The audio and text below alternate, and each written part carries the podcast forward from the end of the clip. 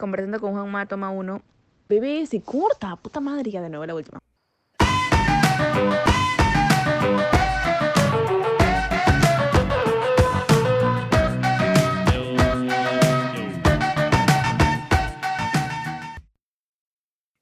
Ya. Ya. ¿Qué tal? ¿Cómo, cómo, cómo estaba el, tu feriado? De locos. Pero todo bien. No, en verdad, yo siento que no. Un ratito que acabe la locura en mi casa. ¿Ya? Ya.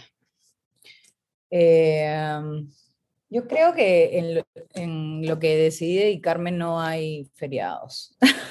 Como decidí trabajar para mí misma, ya los feriados o fines de semana casi no existen, la verdad.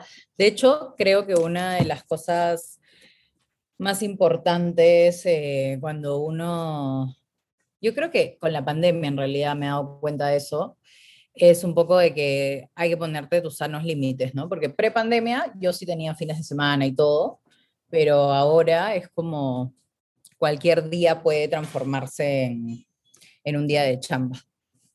Entonces, eh, porque todos los días parecen iguales, ¿no? Pero ahí vamos cambiando un poco las cosas cuando te das cuenta. Claro, pero, pero qué chévere el hecho que digas de que este, un día tomaste la decisión de emprender algo por ti misma, ¿no? Y, y avanzar. Y todo lo que has logrado hasta ahora, ¿no? Así, ¿cómo, cómo, cómo, comenzó, cómo, cómo comenzó esa etapa para ti, ¿no? O sea, es, para, para, mí, para mí es algo, es muy alucinante el hecho de, verte ahora y ver todo lo que has logrado, este, pero sí, todo eso tiene un proceso, ¿no? Y, tuvo un comienzo. Sí. Eh, a ver, ¿cómo lo podríamos transformar? Porque yo creo que soy una persona que me permito que pasen muchas cosas en mi vida, entonces a veces hasta yo misma me sorprendo de, de las cosas, o sea, como que no necesariamente las tengo planeadas, ¿no? Sino como se podría decir, fluyo con ellas y cuando voy fluyendo, yo también misma me sorprendo como, oh, wow, pucha, no sabía que eso iba a desenlazarse así, ¿no? ¿Y um, cómo empezó todo?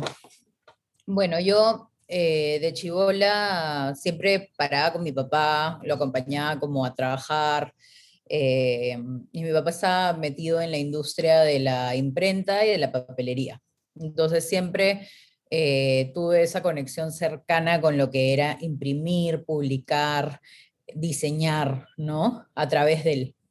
Me acuerdo cuando era chica, como yo estaba ahí en la imprenta con él, llegaban como amigos, clientes, slash amigos, y mi papá me decía, bueno, eh, este cliente tiene una panadería, ¿por qué no le haces un logo? ¿no? Y me daba un papel y, y, crayolas y yo como que dibujaba el logo de la papelería y mi papá y sus, y sus clientes se ponían de acuerdo como para hacerme creer de que yo había diseñado el logo o algo así, ¿no? Pero era muy chiquita, o sea, te estoy hablando de cuando tenía, no sé, siete, ocho años. ¡Hala, wow! Y, y nada, y, y, me emocionaba porque de repente yo terminaba de dibujar eso y se lo pasaban a los diseñadores gráficos y los diseñadores gráficos lo transformaban como, eh, lo escaneaban y me lo imprimían, entonces yo lo tenía como impreso y creía que yo había diseñado algo, ¿no?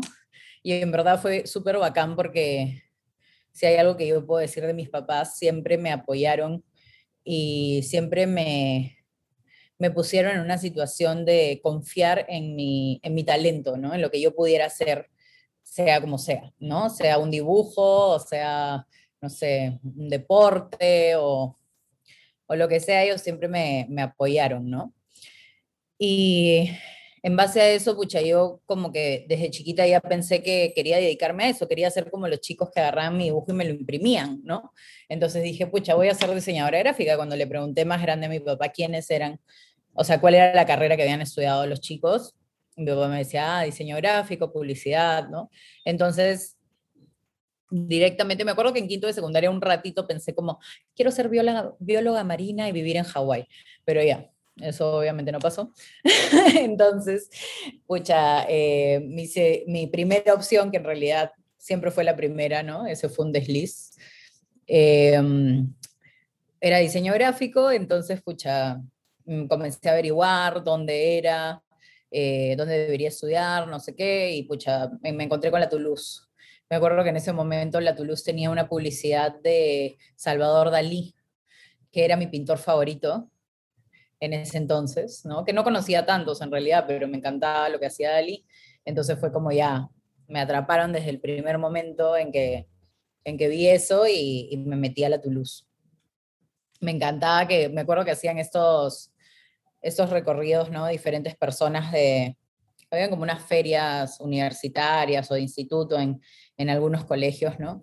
El mío era un colegio preuniversitario, entonces como que había un montón de eso, ¿no? Como que estaban súper enfocados en, oye, tienes, ¿qué vas a estudiar? ¿Dónde vas a estudiar? ¿Qué vas a estudiar? ¿Dónde vas a estudiar? Y um, llegaron los de la Toulouse a la feria con unos, unas libretas de Salvador Dalí, unas cosas alucinantes y yo era como, wow, quiero estudiar acá. E ingresé a la Toulouse y, um, y desde ese momento en adelante, pucha, comencé a, a conocer pues este universo de diferentes em, manifestaciones artísticas, ¿no? Que el diseño gráfico estaba compuesto de un montón de cosas más, ¿no? Y, em, en la Toulouse tenías esos cursos donde probabas también fotografía, probabas diseño de libros, probabas eh, diseños como de cosas tridimensionales, eh, animación, páginas web, las páginas web de ese entonces que se hacían con Flash, o sea, súper antiguas, y mm, no sé, video, ¿no? Entonces íbamos eh, probando todo lo que nos gustaba y al final yo sentí que mi carrera fue básicamente una herramienta para meterme dentro de ese mundo, ¿no? No necesariamente como, ah, yo voy a ser diseñadora gráfica y solo voy a hacer diseño gráfico, ¿no? Sino más bien, el diseño gráfico es una herramienta y cómo la puedo emplear para como para lo que me guste, ¿no? Sea diseñar logos, sea, o sea, identidades, ¿no? O sea, no sé, publicar una revista o hacer una carátula de un disco, o etcétera, etcétera, etcétera, ¿no? Y así empezó todo, en realidad, ahí en la Toulouse. qué chévere. ¿Qué, y algo, algo que, que mencionaste sobre tu papá cuando tenías 7, 8 años, que los dibujos que hacías te, los pasaban a, los diseñadores gráficos y de una u otra manera no, no invalidaban tu arte, ¿no? Porque pasa con, con muchos pequeños que pueden tener mucho talento para esto o pueden este, de una u otra manera querer y aspirar a ser diseñadores o pintores o estar en ese medio, pero cuando presentan sus obras así de, pequeños es como que lo ves y lo, y lo dejas ahí y lo pones en la refri ya, ¿no? Es como que no repotencias, sino como que a ver más o, o por ahí tratar de, de como que no, sí, este, hay que ver este, hasta dónde puedes llegar, ¿no? Y qué chévere que a ti desde pequeña te han dicho como que no, te, imprima, te, imprimían el logo y decían como que no, este es el logo que, digamos, de, la, de la panadería San José lo hizo Jules. Era como que algo muy, muy chévere. Y, y, de ahí que, y de ahí que poco a poco ya, de una u otra manera, ya tenías arraigado en e, eso, esa pasión por ti y cuando te llegó esto de la Toulouse, y a mí también me gusta mucho la Toulouse, estudié un ciclo en la Toulouse, estudié cine, un ciclo, de, de, ahí cayó la, de ahí cayó la pandemia y, y ya. Oh, sí. pero es como que la, la Toulouse. Sí, la, la, Toulouse para los creativos siento que es, que es el lugar perfecto, ¿no? O sea, de una u otra manera te atrapa. Cuando, cuando yo me acuerdo que llevé el ciclo, llevé una clase de ética, había una profesora que hablaba y hablaba y a su costado había un chico con un polo de Bangkok y era como que, pero era un pueblo de Van Gogh bien, bien alucinante, era de neón y todo, y es como que, wow, qué chévere. Y era un profesor, bueno, era un profesor este, suplente o un, o un jefe de práctica. Un jefe de práctica, claro. Y es como que me, me vaciló bastante y, y, y, tengo muchos amigos de la Toulouse, que esto que estudian este diseño de modas, que estudian publicidad, y de una u otra manera siento que, que la Toulouse es un muy buen sitio para explotar tu creatividad, ¿no? Y, y desaprender muchas cosas. Sí, en verdad sí, o sea, de hecho, no me, ni siquiera me imagino lo, lo grande y llena de, o sea, cómo ha evolucionado ahora, ¿no? O sea, no, no he tenido la oportunidad de, de volver a visitarla o como seguirle, hacerle la seguidilla, ¿no? De cómo va ahora, pero me imagino que debe ser todavía mucho más paja, porque cuando yo estaba ahí era literal una casita y en mi promo éramos 30 y nadie más, o sea, y si es que terminábamos los 30, ¿no? Entonces, em, me imagino que ahorita, pucha, me dices que hay diseño de modas, por ejemplo, wow, qué paja, o sea, me hubiera encantado también verlo. Antes no, me acuerdo cuando, me acuerdo de eso, ¿no? Que en realidad yo me metí a la Toulouse y elegí una carrera como un poco random porque quería también estar en un mundo así como más creativo. Y bueno, también me acabo de acordar ahorita que me, que me dijiste eso de la validación eh, de parte de mis padres. Claro, mi papá cuando yo estaba en quinto de secundaria, tenía, bueno, participó o fue parte como de la organización, ¿no? En la parte de todo lo que era las impresiones, los banners, etcétera, em, de, un, de un campeonato de tabla, eh, un, eh, se llama WQS, como World Qualifying Series, así, algo así, donde Sofía ah, Claro, sí. Que era la, la cara del campeonato. Y mi papá me dijo, oye, eh, vamos a tener que hacer toda la gráfica de esto. Y yo estaba en quinto de secundaria. Y me dijo, ¿quieres hacerla tú? Y yo como, ¿what? Pero si ni siquiera he estudiado aún. Me dijo, pero búscate a alguien. No, porque yo justo estaba yendo como eh, me metí creo que un par de cursos en, bueno, no creo, me metí un par de cursos en la Toulouse como de verano, como unos cursos previos para alucinar el espacio, como conocer las instalaciones y, antes de empezar el ciclo, ¿no? Creo que te dejaban adelantar un curso, te dan talleres de verano, no estoy segura, pero me acuerdo que comencé a ir antes y ahí había conocido a un chico mayor que ya estaba como, creo que él estaba como haciendo un curso de verano de su carrera y y me cayó súper bien, Yuxan se llama. Y le dije a Yuxan, oye, mi papá me ha propuesto esto, lo hacemos juntos. Y, y lo hicimos, pues. Y entonces mi primera chamba de diseño gráfico en mi vida fue antes de empezar a estudiar y ya habían como miles de revistas, porque eran como unos, unos boletines que me, que me hizo diseñar con Yuxan, mi papi, como de todo el programa del, campeonato, entrevistas a las chicas que habían venido, a los, a los jueces, eh, las publicidades de los, de los auspiciadores, ¿no? Todo como ponerlo en una mini revistita tamaño A5, ¿no? Y, y pues eso, yo creo que eso terminó de darme el empujón de, pucha, en verdad, esto es lo que quiero hacer, esto es lo que me gusta y, y lo, más, y lo que más me gustaba era que se volvía físico, ¿no? O sea, que cualquier cosa que yo iba a hacer se imprimía y la tenías en tu mano, ¿no? Y la podía ver un montón de gente, ¿no? Que ahora ya eso ha variado un montón, ¿no? O sea, de hecho, justo ahorita con la última colección que hemos hecho con, Morbo, nos estábamos rompiendo la cabeza si vale la pena o no imprimir el catálogo, no sé qué, al final tomamos una decisión que de repente más tarde te contaré, pero, pero claro, ya no es tan necesario imprimir como era antes, ¿no? Entonces eso era lo más interesante en ese momento, lo que más me llamaba la atención, ¿no? Poder tener como esas cosas físicas hechas por mí y, y que otra gente las pueda tener, no sé, era como lo más chévere en realidad. ¡Wow! Qué, qué, qué paja, qué paja que, que, tu primer trabajo sea para un campeonato internacional de surf. Alucina. sí, de verdad, es, es algo súper locazo, ¿no? Y fue como que, que esa, esa confianza también que, que, tuvo tu papá, ¿no? O sea, te dijo como que, quiero, quiero que lo haga. Ahorita que lo veo es horrible. claro, o sea, en, en, ese, en ese momento tal vez este, e, era, no veía la, las cosas como, como, ahora, ¿no? Tal vez si, por ejemplo, si a mí me dicen como que edítate, no sé, un cortometraje o una vaina que sé que es importante, la pensaría tres veces, ¿no? Hacer algo, pero en ese, siento que ah, tal vez más joven yo diría, sí, sí, sí, buscaría las maneras de, de hacerlo, ¿no? Y de una u otra manera cayó de suerte que, que te encontraste con tu compañero y, y, lo hicieron y, y, cayó chévere, ¿no? Se pudieron, lo pudieron ver en todo el torneo y como que siempre la gente se queda, ¿no? Como que, wow, qué bonito diseño y todo. Y, y es chévere porque antes de que comenzaras a estudiar, ya tenías o ya tenías un, un cachuelo, ya tenías tu primera chamba. Entonces cuando, entonces, cuando uno cuando comienza a estudiar, siempre los primeros ciclos, a veces empieza a ver esos cursillos que dicen como que, wow, esto, esto es realmente lo que quiero hacer o hasta dónde más puedo llegar, ¿no? ¿Qué tal, qué tal fue la experiencia este, en los años estudiando en Toulouse? Pucha, fue brazo, alucina que hablando de esa, de esa experiencia pre-Toulouse, ¿no? Fue, fue bien, así se llamaba, así se llamaba la, el programa en el que me había metido, pre-Toulouse, así se llama, era como la pre. Y en verdad era como llevar unos cursos, eh, igual yo había ingresado, ¿no? Pero era como llevar unos cursos antes de, eh, antes de, ¿cómo se llama esto?, de empezar a estudiar, ¿no?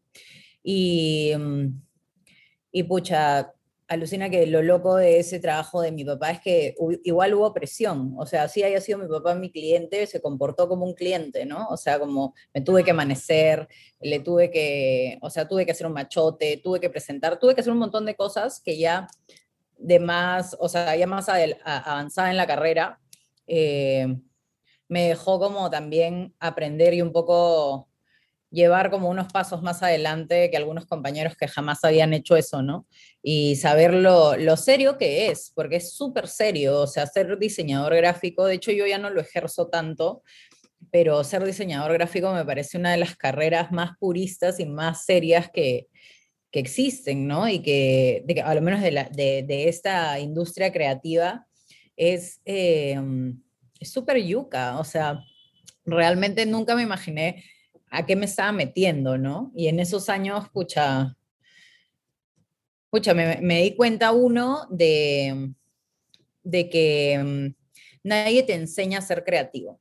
O sea, te pueden dar las técnicas, te pueden dar, ¿cómo se llama esto? Te pueden dar como las herramientas, te pueden enseñar, pucha, los programas de la computadora, te pueden enseñar, eh, no sé, cosas muy teóricas como eh, una tipografía para que se lea tiene que imprimirse en este tamaño, o una tipografía para que, no sé, como ese tipo de cosas, ¿no? Los tamaños de las tipografías, los balances, las grillas, etc. Pero creo que como que crear y, que todo salga de, de, aquí, ¿no? Eso sí nadie te lo enseña, ¿no? Pero sí siento que algo que yo valoré un montón en la Toulouse en mi época fue lo manual. O sea, me acuerdo que, no sé cómo será ahora, ¿no? Pero yo me acuerdo que a lo menos los tres primeros ciclos nosotros casi no tocábamos una computadora. O sea, era full, full, full manual, ¿no? O sea, como, bueno, vamos a aprender, pucha, como para te, entrenaban tanto con, con el tiralíneas, con, con, los, con, lo, con el escalímetro, con, con, los compases, ¿no? O sea, estas cosas con, eh, poniendo las plumas, etcétera, para dibujar, para que después tú puedas dibujar el logo, para que ese logo casi lo escanees y simplemente lo corrijas en la computadora, ¿no? Entonces, ahora, por ejemplo, sí siento que se ha perdido un poco eso mirando, como te digo, no sé cómo será ahora, pero mirando un poco cómo cómo se dan las cosas ahora, en Instagram veo los estudios de diseño, ¿no? Em, de gente que de repente recién está empezando, etcétera, y veo como el uso más de tipografías y no necesariamente lo que antes se estilaba un montón, que era como el lettering y dibujar las cosas a mano, ¿no? Y, me parece, o sea, no me parece ni bueno ni malo en ninguno de los dos, ¿no? No estoy diciendo como, uy, antes era mejor. No, pero digo como, sí considero que de ese proceso, eh, pasar las cosas em, físicamente a un papel hacen que tu proceso de creatividad sea mucho más em, pregnante para ti mismo. O sea, no sé cómo explicarlo. O sea, como que siento que cuando uno escribe con teclas, ¿no? Cuando uno agarra y dice, ok, voy a escribir una carta y la escribes con teclas, o voy a escribir algo y lo, escribes con teclas, todas las teclas tienen una sensación al tacto. Vas a pensar que estoy loca de repente con lo que estoy diciendo, pero todas las, las teclas tienen una sensación al tacto que es como igual, ¿no? Si yo cierro los ojos y aprieto la L o aprieto la A, no hay diferencia, ¿no? Pero cuando uno dibuja, genera un movimiento muscular que hace que en tu cerebro se impregne mucho más el, lo que estás haciendo, ¿no? Y, y, comienzas a generar por eso yo creo que la creatividad está muy basada en lo físico, ¿no? En, en estos sistemas físicos, porque comienzas a, a generar una, una relación entre lo que estás dibujando o lo que estás escribiendo en el papel con tu cerebro y tu cuerpo, ¿no? A diferencia de teclear o teclear, ¿no? Entonces, o mover el mouse, ¿no? Y entonces yo eh, creo que eso es bastante necesario en un proceso creativo, ¿no? Coger lápiz y papel, escribir, pizarras, etcétera, ¿no? Y eso es un poco lo que me enseñó a mí un montón la Toulouse, ¿no? O sea, fueron muchos procesos manuales, me acuerdo que hasta hicimos una cámara pinhole, me acuerdo que yo no estudiaba fotografía ni nada, ¿no? Entonces, todos esos procesos manuales creo que me llevaron a, a, alucinar como que soy capaz de hacer lo que quiera, ¿no? Y no que estoy subvencionada a una herramienta, ¿no? Que puede ser una laptop o puede ser, no sé, eh, un celular, ¿no? Sino más bien todo lo contrario, ¿no? No importa lo que me des, yo, yo puedo crear con eso, ¿no? Y creo que, creo que eso es un, algún, un consejo que podría darle a gente que, que podría estar escuchando esto y, y pensar como, ah, ¿cómo, ¿cómo soy más creativo, no? Pucha, con lo físico, con experimentar tu cuerpo y, y, la materia fuera de la pantalla, ¿no? Y, mm, y pucha, ¿qué más? Pucha, amigos, amigos increíbles. Amé, amé, pucha, creo que sigo teniendo muchos muy buenos amigos de diferentes promociones de, de, de, la, de la Toulouse, ¿no? Mucho más que mis amigos del colegio, ¿no? Mis amigos del colegio eh, veo algunos, de hecho los que son, los que se han ido hacia, a, hacia mi mismo rubro, ¿no? Pero, pero no tanto como los de la Toulouse, ¿no? Que, que de hecho admiro a muchísimos también. He, he estudiado con gente muy, muy capa, que admiro un montón, y, y creo que esa es otra de las cosas que, que me llevo de, de, haber estudiado ahí. Una, una de las cosas que, que dices que, que, me parece muy, muy alucinante y, y, me puse a revisar, este, tú hacías fotografía analógica y cu cuando yo me acuerdo que llevé una clase, estaba en, eh, estaba en el instituto y recuerdo que una chica, estábamos en un curso de audiovisuales y recuerdo que una chica este, habló de un amigo que tenía en España y dijo, a mi amigo que mi amigo que está en España no toca una cámara digital el primer año o los dos primeros años. Es puro analógico, porque este, así como tú dices, el hecho de dibujar, el hecho de escribir una carta, también tengo una, anécdota con una carta, ¿no? O sea, es como que mis papás siempre me enseñaron eso y es como que siempre tenían cartas, este, pero primero con el analógico. Entonces cuando dijo eso la chica se me quedó porque a mí, este, de una u otra manera, o sea, yo tenía una cámara digital y era como que me gustaba tomar fotos, pero a veces como que no me gustaba el resultado. Y, y, recuerdo que mi tía, cuando vendí mi cámara, me dijo, yo tengo una cámara y nunca le hice caso. Como que le dije, ya tía, porque pensé que iba a tener una cámara así, esas, como las cuando te vas de viaje, esas chiquititas, este, que están 300, 400 soles. Entonces, en pandemia, mi tía me dice, yo tengo una cámara, toma, te la enseño. Y me enseñó una Canon este E1 Program, que era una analógica de 1980 y algo. Yo como que, ah, su. En ese entonces ya realmente quería empezar a tomar fotos analógicas porque solo tienes 33, 36 oportunidades para tomar fotos. No es como que pones este, en una digital, pones una memoria de 128 o de un tera y puedes tomar las que tú quieras. Te puedes equivocar y hasta puedes perseguir a la persona, pero con lo analógico tienes que ver, este, o sea, si, si tienes un, no manual tienes que ver y aparte la exposición te pueden jugar en contra muchas cosas y, y es como que de los cuatro o cinco rollos que, que, me, que, que tomé, me, se, se, me habría quedado con cinco o seis fotos y era como que te juegan muchas veces en contra y también con el cine. Eh, uno, uno de mis sueños es grabar en Super 8, era, es porque tienes ese hecho de, de, de grabarlo y, y, no, y no lo ves después de mucho tiempo. Entonces, tu trabajo lo, lo, aprecias mucho más y es como que siento que visualmente aprendes. Igual, igual pasa con, con, el, con lo que haces, ¿no? Dibujar las letras te da mucho más este, los colores, como dice, con escribir cartas. Este, y esta yo recuerdo que en el colegio me gustaba una chica, lo único, agarré, chapé mis plumones y lo puse bien colorido y al final puse una calavera, esa es la de México. Y, y recuerdo que justo ese día como que nos hicieron revisión y algo y entonces la, la brigadier chapó mi carta y la rompió y la botó.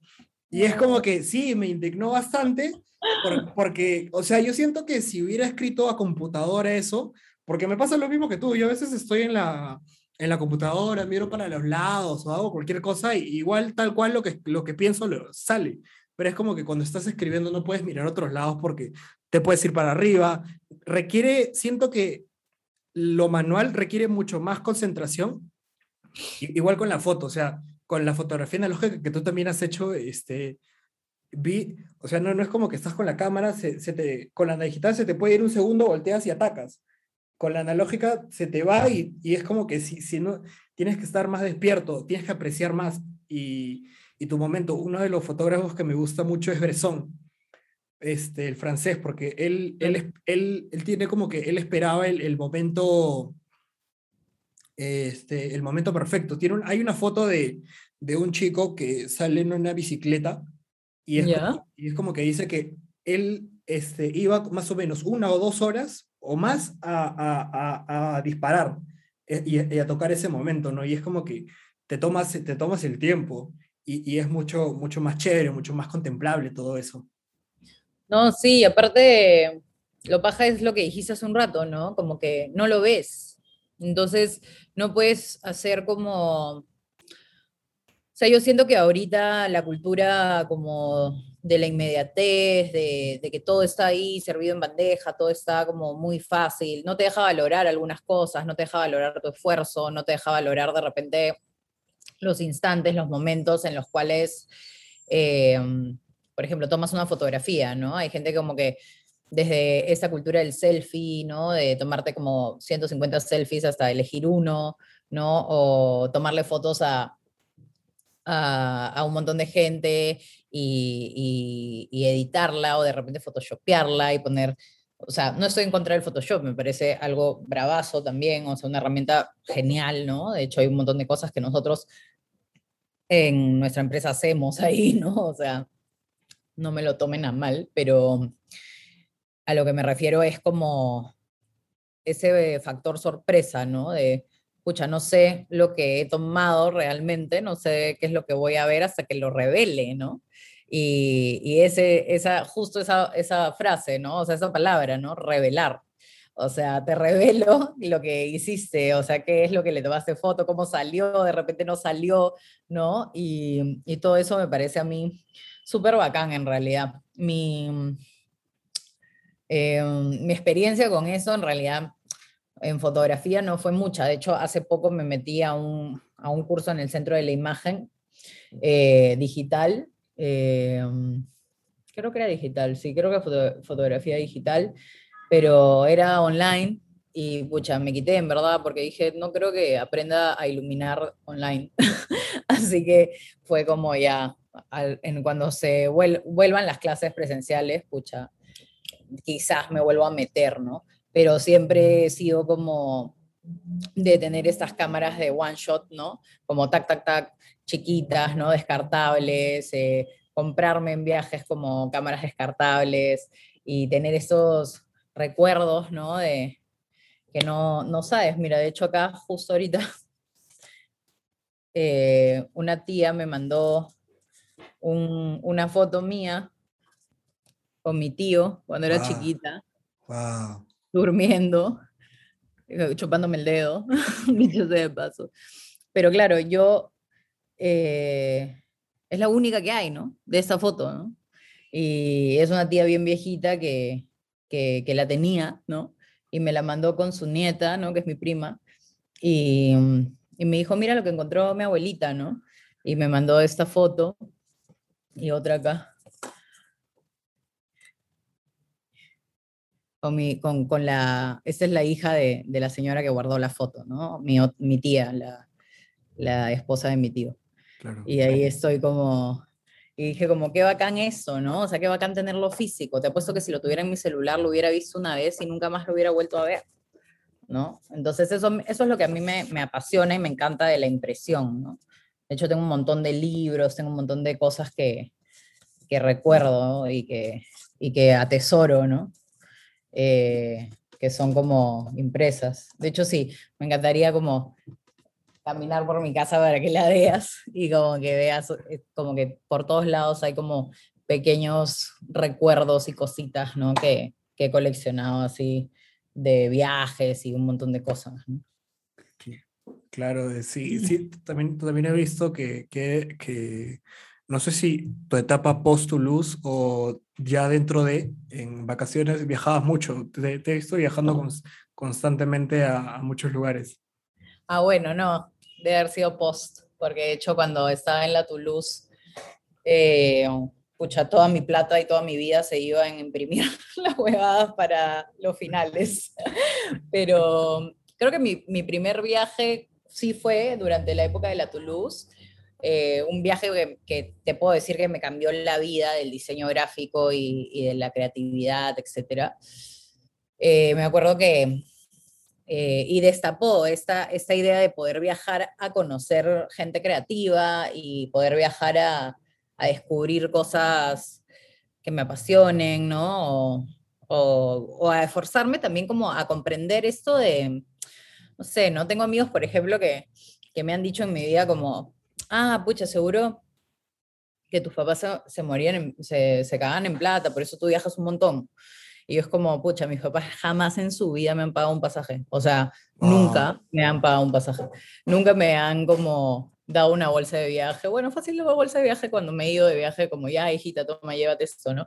Pero, pero siempre he sido yo la que me he organizado para ahorrar y agenciar mis viajes, ¿no? Y agenciar porque literal hustling, o sea, pensar en, que, en qué voy a hacer allá, si puedo conseguir como eh, dictar un curso o hacer una charla o, o, que alguien me invite a dar una charla para que me pague el hotel o no sé qué, mañas, o sea, lo que sea necesario para poder viajar, eh, me, la, me la jugaba, ¿no? De hecho, cuando era más chivola, ¿no? Ahorita ya es como chamba, chamba, chamba, ya vacaciones, chamba, chamba, chamba, vacaciones, ¿no? Pero en el, o sea, yo terminé la Toulouse en el 2007, entonces estamos hablando un montón de años atrás. Y, y claro, el primer viaje que hice fue de hecho en el, en el 2007, ¿sí?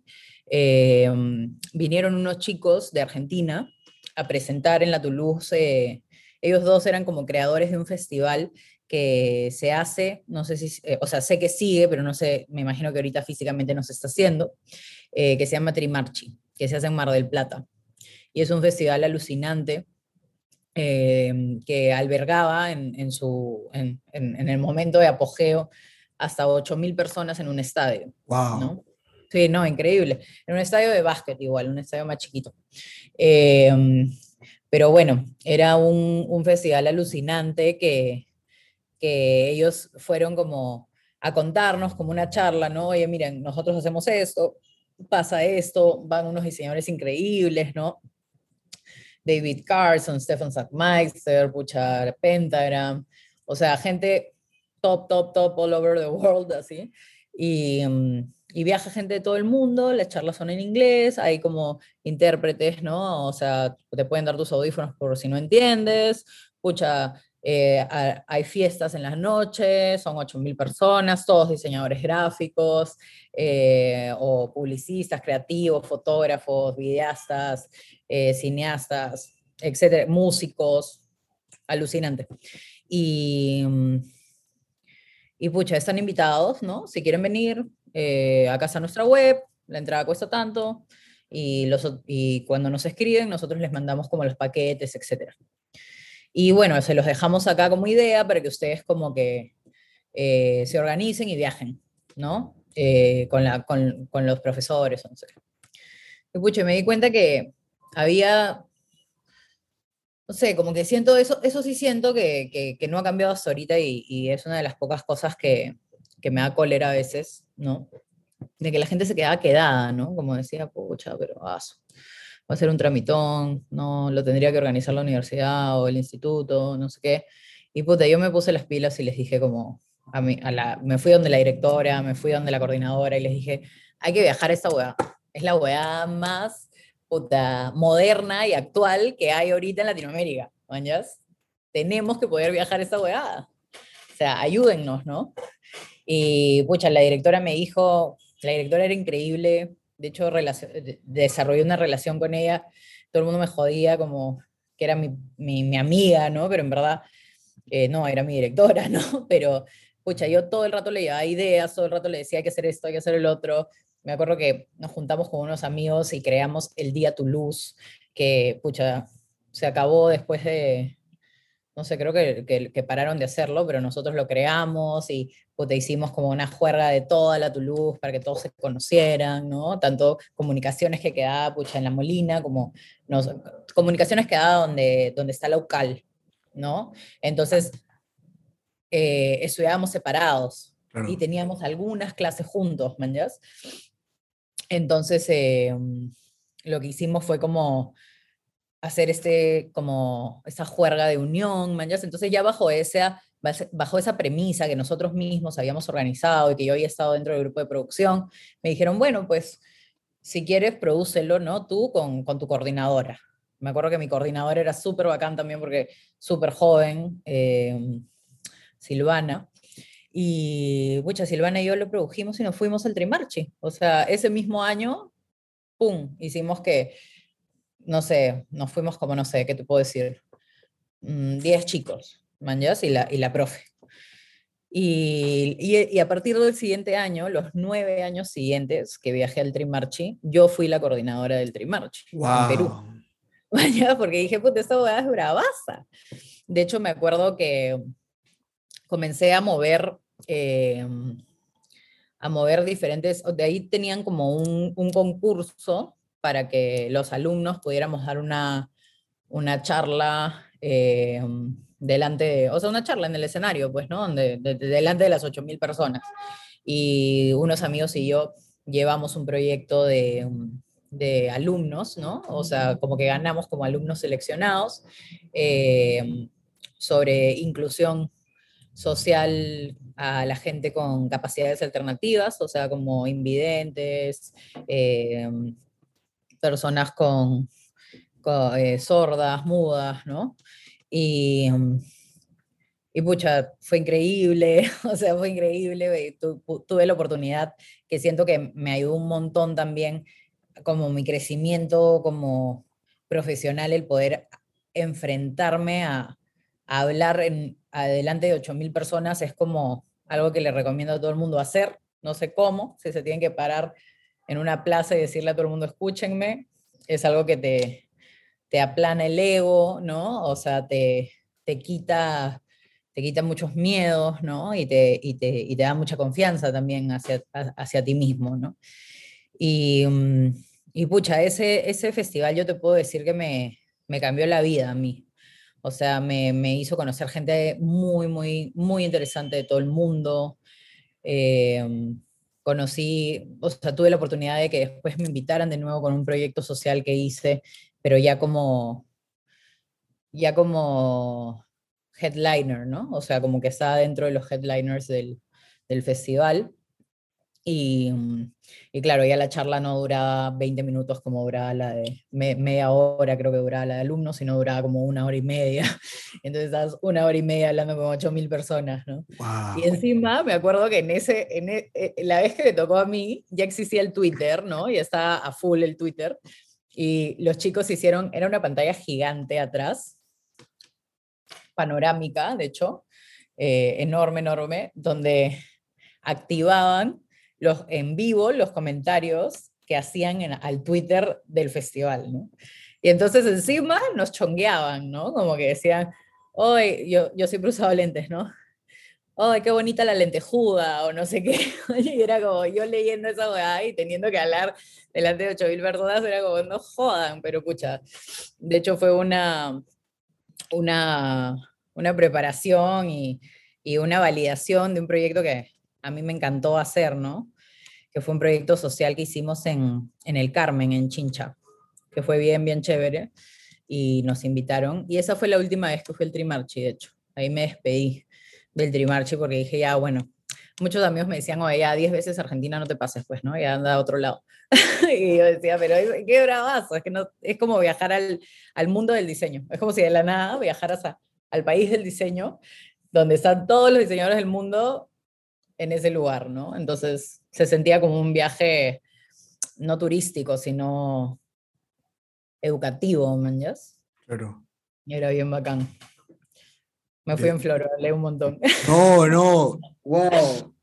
Este, me, me parece alucinante y, y, como no, todo, todo comienza por, por, por la determinación que tuviste y, y, y en tu mente dijiste como que no, yo quiero ir y no me importa cómo, pero quiero estar ahí porque sé que ese lugar me va a abrir las puertas a otros lugares y es lo que y es el miedo que pasa mucha mucha gente y ahora tal y ahora tal vez los miedos de muchas personas están mucho más grandes porque no no sabes qué va a pasar en un futuro. Con la mayoría que, que personas que conozco normalmente a veces hablo como que ¿qué piensas hacer en un futuro? y me dice como que no tengo tantos planes a futuro porque no se sabe qué va a pasar, ¿no? Y entonces siento que ahora está mucho más ese miedo por querer hacer algo ese futuro. Entonces, eh, la decisión que tú tomaste y porque sí, sí pasa bastante, o sea, no tal vez necesariamente con, con tal vez el hecho de irse a Argentina, sino con, con el hecho de juntarse y, e ir a una exposición de museo o, o juntos quedar e ir a un festival de, de, cine o armar un festival de cine, o sea, cosa que no es imposible. Si, si, si, si así es como dices, si tú juntas todos los recursos, este, empiezas a hacer lo que tú sea para lograr ese sueño, se puede lograr y puedes llegar muy lejos. Y, y lo que tú dices es muy paja que al final creas el día tu luz, hablaste con la directora, la directora vio esas ganas en ti de como que está, eh, no, no, no nos vamos a ir a, a vacacionar, no vamos a irnos de, de viaje de promoción, vamos a ir a toparnos con gente que ya se dedica a esto, ya trabaja en esto, y esto a tu luz le puede abrir las puertas a, hacer convenios, a hacer estas cosas. O sea, eh, de una u otra manera, está, estaban inter, internaliz, internalizando a, a, tu luz y, y es súper chévere que tu determinación, tu esfuerzo, tu dedicación te haya llevado de ser coordinadora de alumnos a llegar a ser este, parte del headliner y poder dar charlas de una hora y media de creatividad, de cómo hacer esto, con, con, gente de, de, de, toda Sudamérica, con expositores americanos, de los mejores, y que ellos que tú puedas aprender de ellos y que ellos puedan aprender de ti a tu tan corta edad, porque si estabas estudiando en Toulouse, es como que es una experiencia que te cambia la vida y creo que te deja una manera de pensar totalmente distinta de cómo es el mundo y cómo deberías manejar.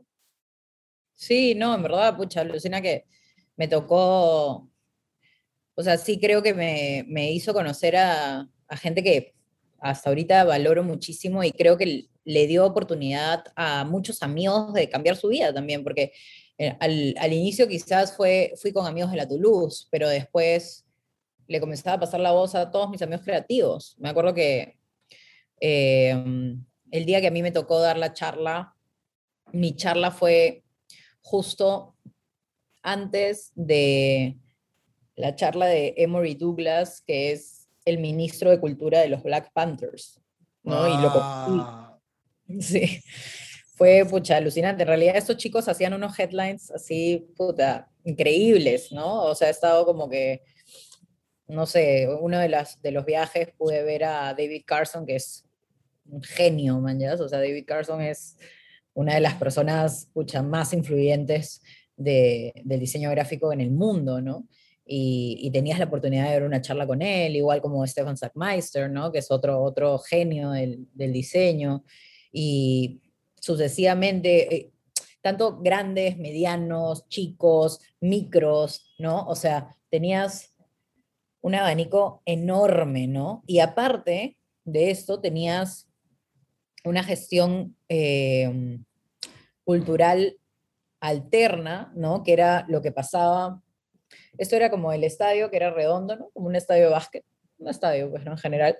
Y en el anillo había una feria de, de libros, de ropa, de, de, accesorios, de un millón de cosas que, te, que, que, venían de todos los diferentes países del mundo de gente que participaba en esta feria. Yo con Morbo fui en un momento como, como galería, cuando recién la abrí, era como una galería de arte. Pude llevar ahí a muchos artistas para que hicieran como, les decía, ¿no, chicos? Pucha, yo llevo sus obras, si quieren vengan. Eh, pucha, los paquetes, en verdad, los chicos Ah, eso, eso, es algo que a mí me encantó del Trimarchi, ¿no? Yo a, a, Seba y a Pablo los aplaudo así con todo, ¿no? A los creadores, porque era súper barato ir. O sea, era realmente, de repente viajar y si te pones a pensar desde acá, no. Pero si tú estabas en, en Argentina, lo que costaba la entrada del Trimarchi era totalmente accesible para cualquier estudiante, ¿no? Porque sí sé que a veces ha habido charlas eh, acá en, en, en, Perú que, pucha, yo he visto, he, he acudido y me he dado cuenta que no iban estudiantes porque era demasiado caro pagarlo, ¿no? Pero eso sí lo aplaudo porque sí creo que uno se tiene que enfocar, ¿no? Como gestor cultural, que a mí también me ha pasado ser, ¿no? O sea, tú quieres generar cultura o volverte millonaria, porque esas las dos opciones, pucha, te puedes volver millonaria generando cultura, sí, pero poco a poco, no en un solo evento, ¿no? Entonces, eso también, pucha, hay, hay que, hay que tenerlo en cuenta, ¿no? O sea, de hecho hay ahorita gente que produce festivales de música que debe ser millonarios, ¿no? Pero debe haber sido, pucha, poco a poco, ¿no? Porque siempre tienes que pensar de alguna u otra manera en que la cultura sea accesible, ¿no? Y al público al que te quieres dirigir, ¿no? Y después de este anillo tenías como la, la, parte de afuera del estadio, que también tenía otro anillo, y en este anillo ponían rampas de skate, hacían eh, micro escenarios para, para conciertos, y aparte dejaban que todos los vendedores de la zona pusieran sus puestos de ambulantes. O sea, en vez de ellos poner la comida, dejaban que toda la gente de alrededor hiciera como puestos ambulantes para que tú puedas comer afuera, ¿no? Y, y bueno, si tenían un auspiciador de comida, de repente sí, pues ese auspiciador, imagínate, no sé, un auspiciador de pizzas. Nunca vi uno en realidad que, me, que, que recuerde, pero sí me acuerdo que salía y podía comer como eh, un choripán que estaba haciendo un señor todo como de la zona, manjas, o cosas así que me parecía como, no solo generaban como cultura para la gente que viajaba, sino para el pueblo en sí, ¿no? Porque en verdad Mar del Plata es una playa, es un balneario, es, algo, es un lugar chico, ¿no? Y después, en la noche, después del festival que duraba tres días, todas las noches había una fiesta que se llamaba Buenas noches Trimarch. Y ahí olvídate. O sea, era un fucking festival de música en una discoteca gigante que tenía como cinco discotecas adentro, donde tocaban pues cada, cada lugar en el que entrabas había, ¿cómo se llama esto? Una propuesta distinta, ¿no? O sea, como que, no sé, eh, pachanga, reggaetón, eh, electrónica, eh, de ahí, no sé, música en vivo, o sea, como rock, ¿no? O de repente, no sé, algo minimal no sé, o sea, iban cambiando durante todos los días, eh, habían como lineups gigantes, ¿no? O sea, porque las fiestas duraban hasta el amanecer, o sea, hasta el día siguiente. Y, ahí te, y, te juro que eran como tres días de guerra, porque te ibas de boleto a ver todas las charlas, y así estabas como... Y me acuerdo que, claro, yo llevé a Felipe Salmón y a Rafael Pereira, que son dengue, dengue, dengue ahora, porque les dije, tienen que venir, tienen que venir, ah, tienen que ver esto. ¿Llevaste a dengue, dengue, dengue? Sí, wow. Pero ellos no tenían dengue, dengue, dengue. Pues yo les, yo les dije, tienen que venir. Ellos, me acuerdo que invitaron, los invitaron a cada uno con su proyecto personal, que era como minimal, era como electrónica minimal. Eh, me matarían si me, si me, escuchan cómo lo estoy describiendo, pero... Eh, era distinto, no era dengue dengue, ¿no? Eh, R.E.M. creo que se llama, sí. No, R.E.M. no, ese es el, esa es la banda. ¿Cómo se llama ese tipo de música? Ya me olvidé. Tecno, techno house. No, no, ni techno ni house. Minimal, minimal house. Hay, hay varios. No, tampoco es minimal. Es como más, más inteligente, así como súper, pucha, con maquinitas. Bueno, el proyecto se llama Macumba y el otro Soul Can Break. ¿No? Entonces, pucha, los, los llevé, les dije, pucha, chicos, tienen que venir, o sea, los convencí, ¿no? No los llevé, bueno, sí, generé que los inviten, ¿no? Y, los convencí para venir y ahí escucharon por primera vez a Chancha Vía Circuito, a Villa Diamante, a mm, los Freakstylers, al Remolón, que eran los que en Argentina estaban haciendo electrónica con cumbia villera, ¿no? Y me acuerdo que estábamos Felipe, Rafael, Nadia y yo parados ahí en el escenario con el remolón. Y los chicos dijeron, oye, nosotros podemos hacer esta huevada. Nosotros podemos hacer esto, pero con cumbia peruana. Yo le dije, sí, hay que hacerlo, háganlo, por favor. Y puta, y crearon Dengue, Dengue, Dengue, manjas. Ese viaje, puta, les voló la cabeza. Y, y ahora mira dónde están, están en Berlín, pucha, viviendo de lo que aman, ¿no? Y en verdad yo creo que, que eso es lo que te hablaba un poco al inicio, ¿no? A veces uno tiene que dejar que las cosas pasen para darte cuenta como, wow, me cambió la vida, porque me lo permití. Porque me permití que alguien que me quiere, ¿no? Porque yo los quiero un montón a los chicos, me convenza de algo que va a ser bueno para mí y, y lo voy a ir a ver, ¿no? Y voy a ver qué pasa, ¿no? Entonces, yo creo que, que eso, ¿no? Que eso, que eso, eso está bueno, o sea, como permitirte, permitirte conocer, permitirte descubrir, permitirte, permitirte no saber, ¿no? No, no, no creer que lo sabes todo, sino permitirte sorprenderte, ¿no? Porque de, de ahí es donde, donde nacen las cosas más interesantes en tu imaginación, pues. Claro, wow. Sí, qué, qué locazo todo esto. Cuando, cuando dijiste algo muy, muy interesante al principio, que, que tal vez muchos, muchos, este, muchas convenciones o, o muchos este, festivales que se hacen acá para creativos o para tecnología, o sea, el, el, la rama que sea creativos, tecnología, ciencia, como dices, no, y, y, creo que es una realidad que tenemos, no muchos estudiantes pueden ir por el costo. Y, claro. y es como que de una u otra manera es el, el todo lo que me estás contando, el, el eh, la convención en Argentina permitía a los estudiantes ver y ser parte de, y cuando tú estás estudiando y cuando tú eres joven y te sientes parte de una comunidad y sabes que hay miles de personas a tu lado que hacen lo mismo, con miles de ideas, que de una u otra manera son como, ¿cómo decirlo? Como que son tu competencia, pero también son tus compañeros. O sea, es gente de la que puedes aprender y de la que te puedes tirar horas de horas hablando de un artista, de la inspiración y esto y lo otro, y puedes aprender un montón.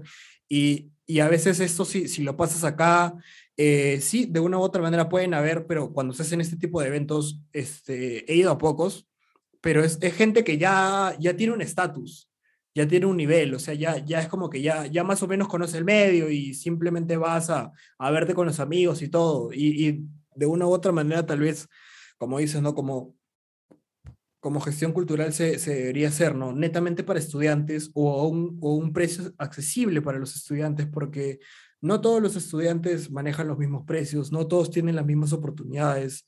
Este, tal vez alguien que está en San Juan del Origancho este, tiene las ganas de venir y, el evento es, eh, no sé, eh, ponte que en La Molina o es en Surco, y tal vez sí tiene como que para el pasaje y todo, pero cuando ve el precio de la entrada, escapa de su presupuesto. Entonces, eso, eso, eso, esas cosas hacen como que, pucha, no, o sea, voy a viajar muy lejos y no me va a alcanzar, no voy a comer. Y qué chévere, ¿no? Porque que, que incluyas a, de lo que estaba ahí en el estadio, a los cinco o seis ambulantes que vendían sus sanguchones ahí, vengan, no, no les vamos a, a, quitar clientela, es más, vengan para, para que los conozcan. Y, y es y súper lo caso que, que incluyas a tu gente, que incluyas, o sea, que incluyas lo tuyo. Y, y, y, y, eso deberíamos hacer más acá, ¿no? Así, así como dices, yo, yo me, a, mí me gusta mucho la música electrónica, escucho, escucho a Dengue, Dengue, Dengue, no sabía su historia y es súper locazo, ¿no? Como, cómo es ese momento para ellos de, de escucharlos, porque este, posiblemente ellos fueron con, bueno, sí, hay que tocar, ¿no? Pero tal vez no fueron con una inspiración a, y esos minutos de donde se te hace, donde se te prende la campanita y dices como que, podemos, eso también lo podemos hacer acá. No, no estamos limitados ni nada nos falta para hacer esto acá. O sea, y es como que lo, lo, haces y después de unos años volteas y, y ves dónde estás y dices como que, wow, gracias, gracias a, a todo, a, bueno, primero gracias a Jules por insistirnos tanto y, y, que, y que todo esto pase, pero, pero, pero, pero, también parte de ellos tienen como que de decir como que hay que hacer esto y, y lo, lo, innovaron y ahora están donde están. Y eso como dices, ¿no? Es, esos pequeños momentos en donde ves tu realidad y dices como que, wow, se, se pueden hacer cosas alucinantes y, y para adelante, ¿no? Qué locazo. No, sí, es, es bravazo. Y tú justo acabas de decir algo que, que me ha resonado porque, porque me hiciste, o sea, toda esta, toda esta conversación me ha hecho remontarme a esos momentos que en realidad eran como de felicidad pura para mí. O sea, uf, la energía la tenía esos tres días. ¿Por qué crees que fui 10 años? O sea, la energía la tenía arriba, siempre era como consumir, consumir, consumir, consumir cultura, ¿no? No consumir en gastarme, no sé, de plata en ropa, en, en trago, en, en, en mirabuses, no sé, mañana como podría ser un viaje, porque eso, eso era lo más chistoso, ¿no? Yo regresaba y mis papás me preguntaban, ya, ¿y qué has conocido? ¿Fuiste a ver eh, el obelisco? Bueno, pasé por ahí ah, y fuiste a, no sé qué, y le digo, no, pero bueno, sí fui al museo, pero no conozco, no sé, la bombonera, caminito creo que sube 10 segundos, ¿no? O sea, no, nunca me, de ahí ya en los 10 años sí, como que dije ya, a ver, cada año voy a hacer una cosa turística, ¿no? Pero para chequear, para conocer Buenos Aires también desde la manera más turística, ¿no? Eh, pero, pero claro, yo regresaba con otro tipo de información y sentía que era como absolutamente globalizada, ¿no? O sea, como realmente estaba conociendo gente que estaba haciendo lo que, o sea, cosas alucinantes alrededor de todo el mundo, ¿sabes? Y, mm, pero dijiste algo, eso era lo que tenía que comentar, dijiste como esas personas que podrían ser tu competencia. Alucina que lo más loco de esa situación para mí es que en ese momento esa palabra no existía. O sea, realmente y creo, y creo, ¿no? Ahora, ahora ya más grande, o sea, de hecho, pucha, me ha pasado vivir situaciones de ansiedad por competir, ¿no? Las licitaciones que te mandan los clientes, que realmente estás compitiendo, no sabes con quién, y pucha. Y, lo paja de ese lugar era que nada era competitivo, ¿no? O sea, de repente sí, lanzaban alguno que otro concurso. Yo nunca participé en ninguno de los concursos de, de alumnos, solo el, el, el, que te dije, ¿no? pero nunca participé como, ah, concurso del póster, concurso de la tipografía, concurso de no sé qué, porque sentía que, que ese, esos momentos de nutrición no se trataban de competir, sino de aportar, ¿no? O sea, como yo vengo de Perú y esto es lo que hago y lo traigo sobre esta mesa. Y si el que está al costado hace algo como recontra parecido a mí en el rubro, ¿no? Definitivamente la propuesta creativa igual iba a ser distinta, ¿no? Y me, me enseñó eso, ¿no? Que, que, siento que es un poco lo que se está perdiendo ahora, ¿no? Ahora las cosas se están estandarizando. A mí me, me da un montón de pena, yo lo veo, ¿no? Desde, desde afuera, habiendo sido, a mí me pasa que ahorita mucha gente cree que si se acercan y hacen Zoom, se van a dar cuenta que no tanto, pero mucha gente cree que soy más joven de lo que soy, ¿no? Y que, y realmente, pucha, no soy tan joven y he vivido como, ya llevo 15 años en, en, en ese rubro, ¿no? En como, y he visto como, particularmente yo creo que hay muchas cosas que han mejorado, ¿no? En, en tecnología, en, ¿cómo se llama esto? En acceso, ¿no? pero siento que se está perdiendo la originalidad porque se está como creando la, o sea, se está normalizando la estandarización, ¿no? Y eso a mí me, me da mucha pena, en realidad, porque siento que, que ahora como la gente sigue tendencias, y, mucha gente sigue tendencias. Antes era menos gente la que seguía tendencias, ¿no? O sea, como ahora el, TikTok, ¿no? El TikTok, hay gente, o sea, no sé, yo me, lo he instalado, ¿no? Y pucha, hace tiempo ya, la verdad. Eh, no soy una usuaria, o sea, yo no genero contenido ahí, pero lo he chequeado, ¿no? Y digo, qué loco, ¿no? Qué loco como, ¿cuánta gente quiere bailar igual que otra gente? o sea, no entiendo por qué quisieras hacer eso, ¿no? ¿Por qué no quisieras hacer algo solo tuyo, ¿no? Y antes era, o sea, cuando yo era joven, o sea, cuando yo tenía la edad de la gente que ahora está bailando TikTok o hace ese tipo de cosas, no tengo nada en contra de ellos tampoco. De hecho, tengo un montón de amigos TikTokers que los considero personas alucinantes, pero digo, qué loco que ahora eso sea cool. Porque antes eso no era cool, ¿manjas? Creo que lo fue en un momento en el colegio cuando, cuando era la época de Ashe Bahía que yo detestaba, eso sí lo digo, no tengo ningún amigo que cante en Ashe Bahía, así que no tengo ningún, ningún afín con esas personas, pero me parecía horrible, no entendía, y ahorita pasan los matrimonios, ¿no? Que puta, se ponen a bailar eso porque, bueno, en mi edad ya hay matrimonios, pues, ¿no? Y yo digo, Dios mío, ¿cómo podían ser que bailaban esas cosas, no? Pero em, me pongo a pensar, yo soy súper hater, ¿no? Nunca, nunca me gustó bailar coreografías ni nada de eso. De chiquita sí, ¿no? Britney Spears y esas cosas que, que, que bueno, pues era recontra chiquita. Pero, pero ¿cómo se esto? Esto de seguir a la masa hace que se pierda mucho la esencia de las personas. Y la esencia puede ser que tenga algo súper interesante para poner sobre la mesa. ¿Manjas? Súper interesante que quizás el querer competir o encontrarte eh, buscando ser mejor o igual a alguien, pucha, hace que se pierda el mundo, la oportunidad de ver cómo eres único. ¿Manjas? Claro, wow.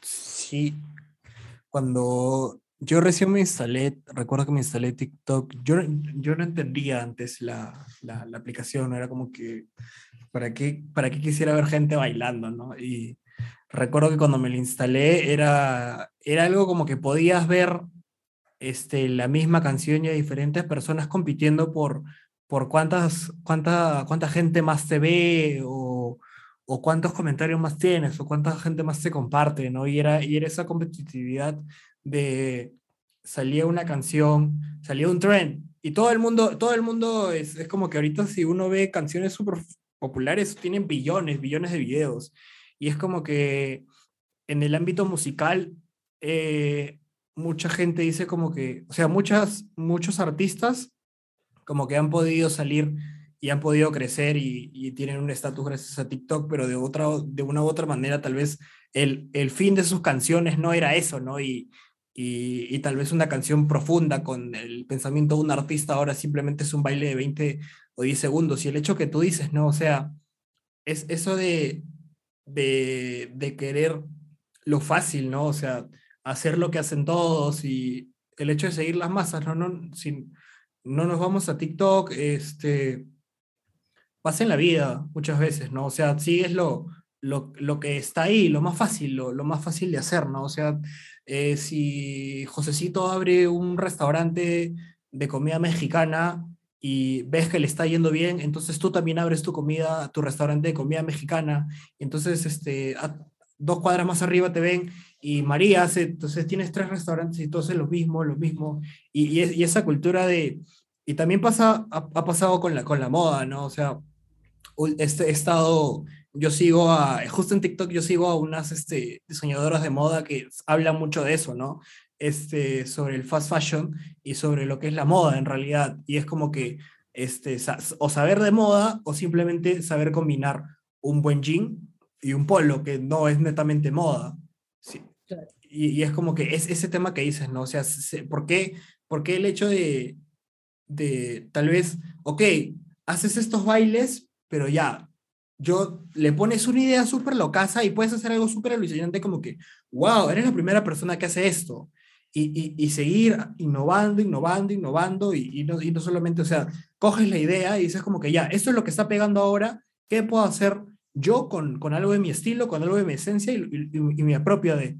Es como que, así como dices, mucha gente en TikTok hace lo mismo, siento que también otras personas han cogido esa, esa plataforma y ahora este, son gente muy famosa. Yo recuerdo que eh, comenzaba a seguir a, a, gente en TikTok que tenía 2.000 personas que te seguían, entraba a Instagram y ahora lo siguen 30.000, 50.000 personas. Es como que, wow, Y, y, y, por ejemplo, yo sigo mucha gente, hay un, un, pata que habla de cómics, hay otro que reseña álbumes musicales, hay una chica que, que sigo que, que este, escucha un álbum cada día y entonces cada día sube un TikTok de los, de los 500 mejores álbumes y da, y da reseñas. Es como que, qué locazo.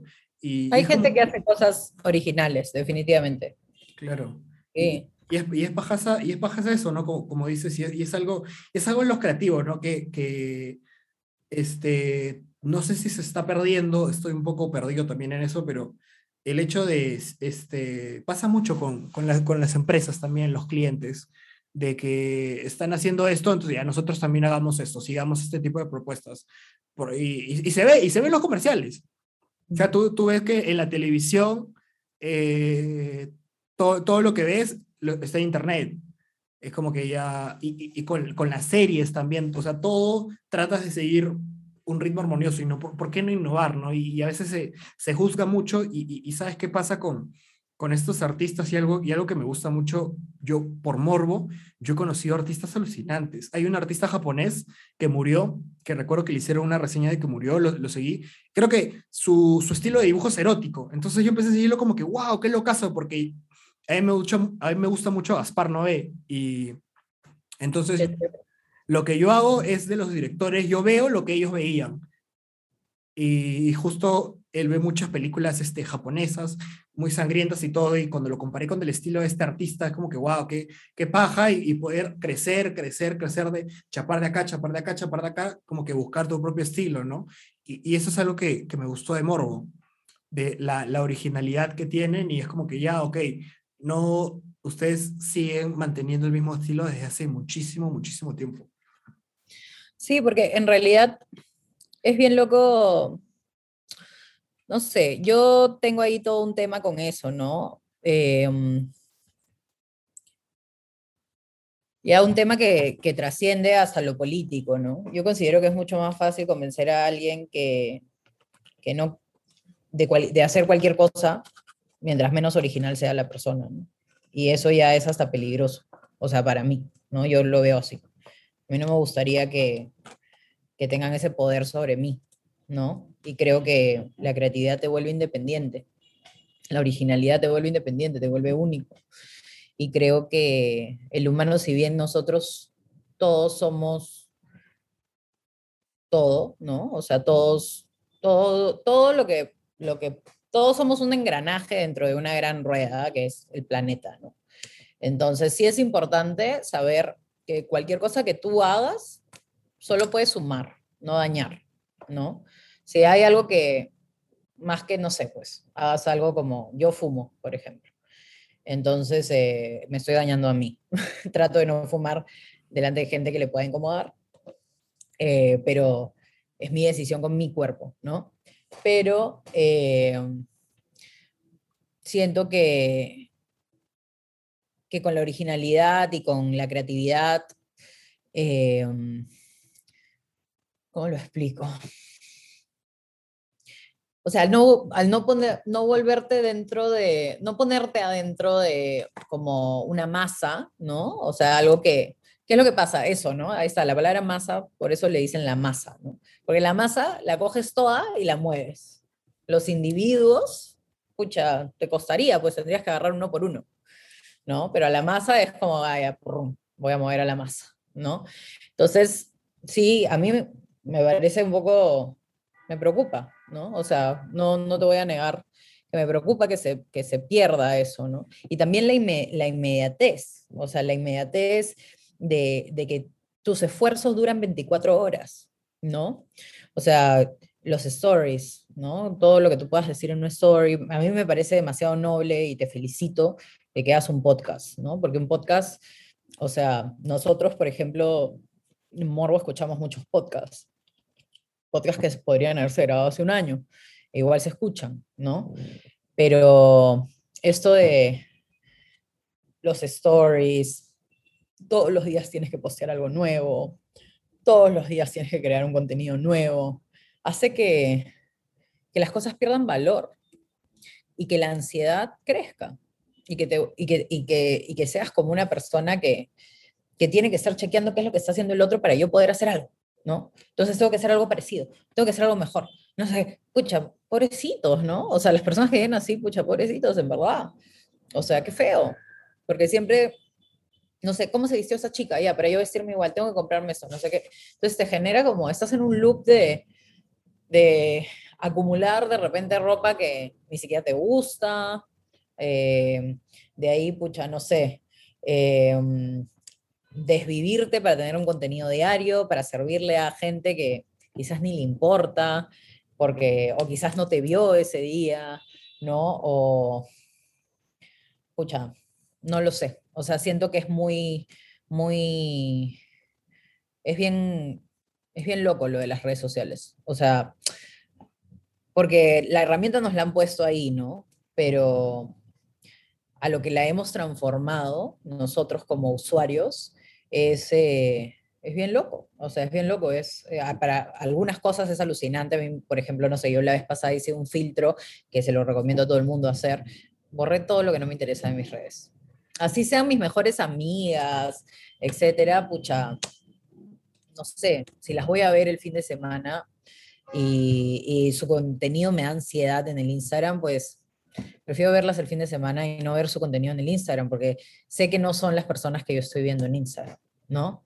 Entonces, comencé a borrar, pues, un montón de gente de mi Instagram, dejé de seguir un montón de gente y comencé a seguir eh, gente que admiro, gente que, que quizás sube, pucha, un post cada una vez al mes, que quizás sube unos stories, pucha, muy de vez en cuando, pero cuando lo suben, me suman, ¿no? Y dije como, pucha, en realidad sí, o sea, hay que hacer un detox, ¿no? De esto a veces, porque, porque también los algoritmos hacen que las cosas a veces sean muy locales, ¿no? Y yo, yo siento que algo que le puede jugar en contra a una carrera creativa, profesional, es quedarte encerrado en el loop de qué pasa en tu ciudad, porque sobre todo en un país como ese, ¿no? Que, Lima no es el Perú, pero parece que lo fuese, porque realmente la gente no mira hacia afuera. Y los que están afuera comienzan a mirar a Lima.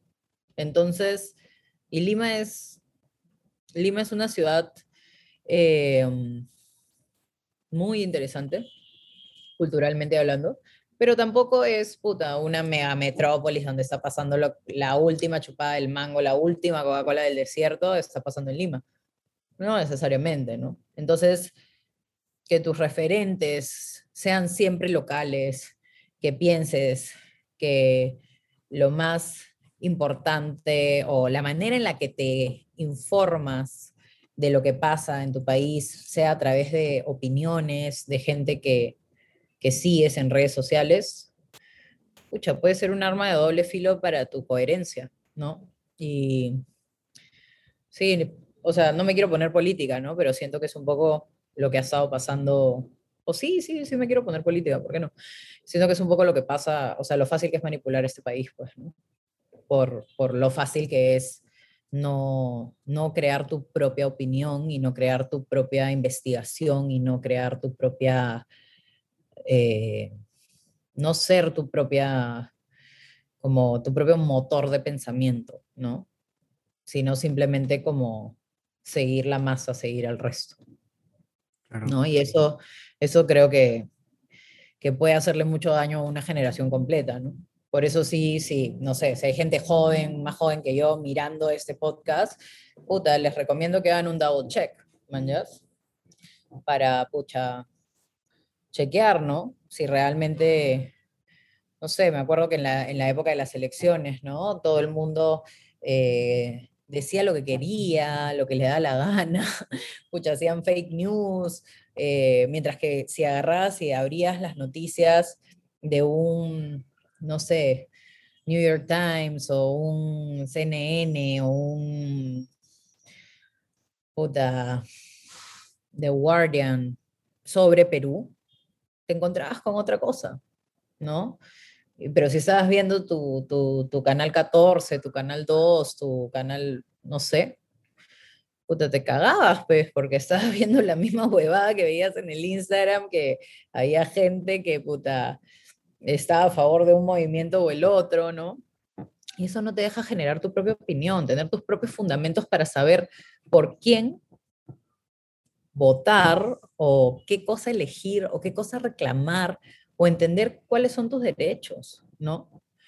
Y muy aparte por quién voten y eso, e, eso, siento que en estas elecciones se ha perdido ese respeto de lo que es realmente la democracia, ¿no? La democracia es, puta, tener esa, esa libertad, porque eso es lo que es democracia, ¿no? Tener esa libertad de decir yo hago lo que quiero con mi voto, mientras que yo me, o sea, yo cumple el derecho de votar, ¿no? O sea, quedarte en tu jato, hacer pincho.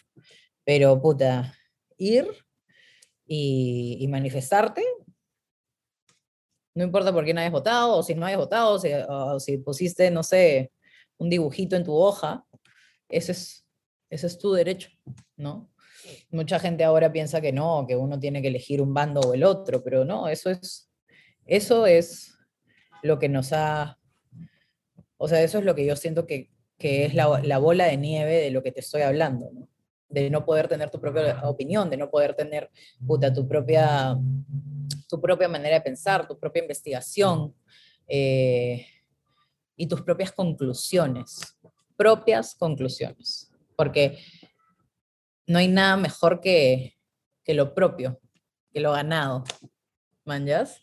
Y eso siento que es un poco lo que se está perdiendo últimamente con, con el mundo, ¿no? ¿no? No digo que solo sea a nivel Perú, o sea, a mí me encantaría que cambie porque yo vivo en este país, ¿no? Pero yo creo que es, es global, es una tendencia global, eh, masificar todo, ¿no? Como dijiste con la moda, ¿no? Con la moda, con la moda de hardcore, o sea, nosotros nos damos cuenta, tenemos una tienda, pues. Claro, una, con, con el, respecto al tema, al, al tema de la política, ¿no? O sea, y esto de, de que mucha gente no, no genera sus, sus propias maneras de pensar me, me, pasó mucho, ¿no? Yo, yo soy una persona muy, muy activa en Twitter y yo uso Twitter para, para subir mis estupideces, así es como que mi, mi diario y siento que si, estoy en tal estado, lo, lo voy a decir, es un cipo. Yo, y se me acaba de acabar el gas. Yo me, yo me, yo me traje, yo me traje mi cipo acá a Arequipa y, y, recuerdo que, que, que dije, puta, sí, me va a durar, me duró una semana y, y nada. Y, y, encima recuerdo que yo, te, yo tengo un, yo, yo, yo, me venía de la chamba en skate y había un patita que con su carrito, con su este de té, y, y te vendía, o sea, te vendía té y veía que tenía lag y todo. Entonces una vez le fui a comprar con una amiga y nos dijo, ah, ya, y sacó el, el, el ¿cómo, se, ¿cómo decirlo? El, el maletín secreto y tenía, cigar y tenía cigarrillos europeos, este, tenía, probé un, un cigarrazo de vino, era, e, era súper locazo. ¿eh? Encontrarme a esa persona es una de las mejores cosas que, es una de las, es una de las mejores personas que me podía encontrar, ya que yo yo, este, como yo trabajaba en un restaurante, toda la propina que hacía ya, ¿cuántos ya, pa, pa, pa, le compraba cigarros de, de, todos los sabores y era, era muy rico, era, era muy, muy rico. Pero, pero como te decía, ¿no? El hecho de, de, de ver en Twitter es como que a, veces, y, y, me, y, me, y, me, da mucha cólera el, el, trato que se tienen unos a otros, ¿no? O sea, este, por, por tener una opinión muy, muy de tal, de tal posición, sea izquierda o derecha, es como que no, no puedes estar en un punto medio, porque si estás en, un punto medio te atacan, entonces si te, ya, y decías no estar en ese punto medio y te vas para acá, te atacan, o sea, de una u otra manera te atacan. Y es como que no, no puedes decir como que esto es lo que, lo, lo que yo pienso y ya. Siempre tratan de, de buscar o te vas para un lado o te vas para el otro y tienes que seguir la tendencia así como dices, ¿no? Este, muchas, este, mi, papá, mi papá ve mucho esos canales y es como que yo veo y escucho y es como que, ¿cuánta, cuánta verdad habrá en esto, no? Y es como que después voy a Twitter y yo siempre trato de seguir a personas que más o menos tienen una posición, este, sea, sea izquierda, derecha, centro, es como que respetuosa y que en vez de decir como que puta, esto de mierda o, o eres un estúpido, como que tratan de, de, decirte, mira, las cosas pasaron así, revisa la, la, historia, este, infórmate un poco más, ¿no? O sea, no, no todo es color de rosa, no es como que, no es como pintan a las personas. Y, y lo que pasó en las elecciones, como dices, ¿no? O sea, este, todo Lima, todo Lima se quedó, a todo, a todo Lima se le cayó la mandíbula cuando lanzaron el flashback electoral, a todo Lima literalmente se le cayó la mandíbula, porque no esperaban eso, porque estaban encerrados en su burbuja. ¿Y qué tan peligroso es estar encerrado en tu burbuja local? O sea, estás, ni siquiera nos vamos tan lejos, ¿no? Porque justo te quería mencionar un punto este, que es totalmente de nada que ver, pero no veías la realidad de otros departamentos. Una de las cosas que, que yo, este, yo sigo mucha gente y tengo muchos amigos de izquierda en, Twitter, en Facebook y subieron varios posts de, del actual presidente de que, y tenía un montón de gente, no te miento, tenía un huevo de gente apoyándolo. Entonces dije como que, ah, este, este pata va a, estar, va a estar por ahí. Aunque ahorita no figure, yo siento que va a estar por ahí porque realmente tiene mucho apoyo. Entonces cuando salió todo, yo más o menos me esperaba y es como que yo veía a la gente, ¿no? Y es como que, este, empezabas a, empezaban a insultar, que esto, que el otro, que, que, que papá, papá, papá, papá, y eso a, a la gente este, porque ahora estamos en, en, una época tan globalizada que ese comentario que haces lo va a ver, lo van a ver, y lo va a ver alguien que tiene las características que estás denigrando. Y entonces, ¿qué, qué, va, qué vas a generar en ese corazón? Odio. Uh -huh. Y es como que la gente, siento que estas elecciones fueron votos de, fueron netamente votos de odio. O sea, votos de odio, como que de migrar, y, y, eso como dices, ¿no? O sea, de una, y ahí, y ahí va el hecho, ¿no? Que no, no hay respeto y, se ha perdido mucho en esta sociedad ahora, o sea, no, no solo con el Perú, sino con, con muchos países. En Estados Unidos este, quisieron tomar la Casa Blanca simplemente por el capricho de, de, de no querer aceptar las, la victoria, ¿no? Es como que me parece súper locazo y también con el tema de racismo se ve mucho en, en varios países y es como que, ¿qué, ¿qué está pasando? ¿Qué tipo de sociedad estamos dejando? a las futuras generaciones, porque algo que yo, que yo soy consciente y que creo que lo he dicho en todos mis episodios es que más tiempo para, para estamos muertos que vivos. Y el, y el, tiempo que estamos vivos tenemos que, eh, eso somos como que pasajeros, somos visitantes. Cuando tú vas a un lugar y tú visitas, no haces, no, este, te comportas bien, tratas de cuidar las cosas. Y es como que nosotros somos, somos pasajeros, somos ¿cómo decirlo? Somos visitantes de, de este mundo. O sea, el, el, nuestro tiempo uh, al tiempo universal es súper corto, son 100 años. Y bueno, la, la, gente que vive más de 100 años, bien, pero normalmente promedio, ahorita toda la humanidad vive 100 años.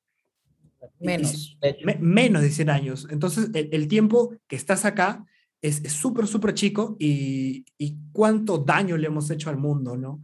En muchos aspectos. Eh, nos odiamos más, dañamos el, lo, este, el medio ambiente, tan, tantas cosas que ves, ¿no? Y es como que e, el hecho de, como dices, generar una opinión propia y tomar la decisión de cambiar tú mismo, como que decir, ok, yo quiero ser un, un factor de cambio y, e influir en las demás personas. Eso para mí es muy, muy importante, ¿no? Cuánto, cuánto uno puede ser el factor de cambio de decir como que detenerte y decir, ok, yo no quiero hacer lo mismo, yo no quiero hacer estas cosas, mira, lo que estás haciendo no me parece, no me, no me parece que te burles de estas personas, no me parece que hagas esto, y, y posiblemente le digas, sí, posiblemente, este, no sé si yo, tú tengas la razón, yo no tenga la razón, pero na, nada te da el derecho de denigrar, de insultar y, y, de tratar de minimizar las opiniones de otra persona, porque al fin y al cabo, sea el ámbito que sea, son tus opiniones, son, son mis opiniones, ¿no? O sea, sé que tú y yo podemos tener por ahí opiniones que son totalmente distintas, pero cuando tú me las mencionas, yo como que, ah, ok, o sea, no, no puedo compartirlo, tal vez no lo vivo, pero lo respeto y está bien.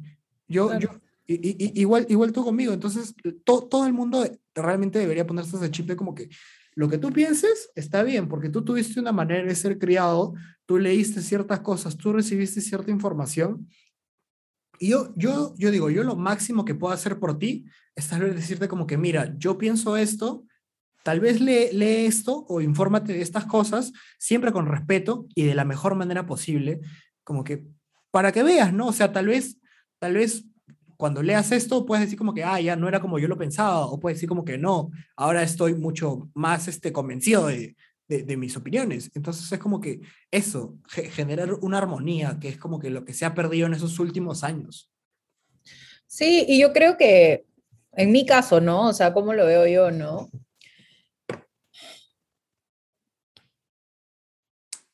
Dejar de pensar tanto en el qué dirán, en el resto. Hacer las cosas por, por tu felicidad, por tu armonía. Yo no creo que a nadie le haga feliz hacerle daño a alguien. O sea, creo que no es algo naturalmente humano. ¿no? O sea, si hay alguien que le hace feliz hacerle daño a alguien, es un peligro para la sociedad y lo más no- normal sería que esté, eh, no sé, recluido o, o- o en alguna situación que alejado, ¿no? Aislado de la sociedad. Pero creo que no es natural querer hacerle daño a alguien, ¿no? He leído muchos libros que dicen que sí, es natural, sí, quizás la palabra no sería natural, ¿no? Quizás sí, sí es natural, existe el genocidio masivo, ¿no? O sea, todas esas cosas espantosas que han hecho los humanos, ¿no? Pero creo que a nivel personas sociales, ¿no? Que, que, que somos las que, no sé, estamos en redes sociales, consumimos, o sea, que, que, que socializamos, ¿no? No, no hablemos de desadaptados sociales, sino más bien de personas normales, de- dentro de la norma, ¿no? Em, no creo que nadie disfrute con herir.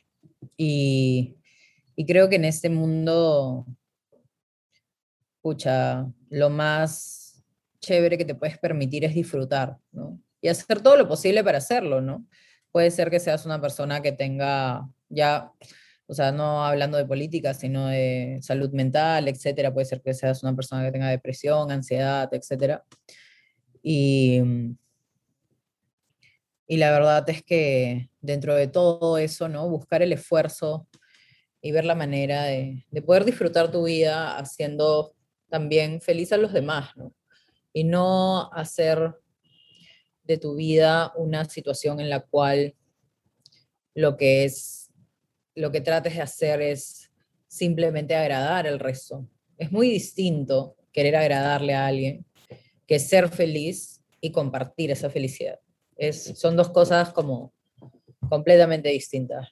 Una persona que, que busca su tranquilidad, su calma a través de su inspiración y su creación, te va a sumar, manjas, te va, te va a hacer descubrir algo, eh, vas a tener una conversación interesante, como estamos teniendo nosotros ahorita, ¿no? Tú eres una persona que ha decidido hacer un podcast, o sea, eres una persona curiosa, eres una persona que no está mirando qué es lo que va a hacer el resto, eres una persona que está planteando tu propia propuesta, ¿no? Y eso es admirable.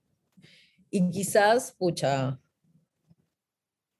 no sé, hay gente que tiene un millón de seguidores y lo único que hace es vestirse de los mismos colores y posar delante de un espejo y bailar TikTok. Pero ese millón se está perdiendo el escuchar un podcast. ¿Mañas? ¡Wow! O sea, es como, para mí en realidad es, es muy noble el poder dar tu energía y, y tu tiempo para hacer algo que, que deje una huella, que no sea efímero, que, sea, que le sume, que le pueda, que le pueda realmente dar otra perspectiva a las personas que lo ven, lo escuchan o lo consumen. ¿no? Y ser tú el artífice de eso es, es realmente aplaudible, ¿no?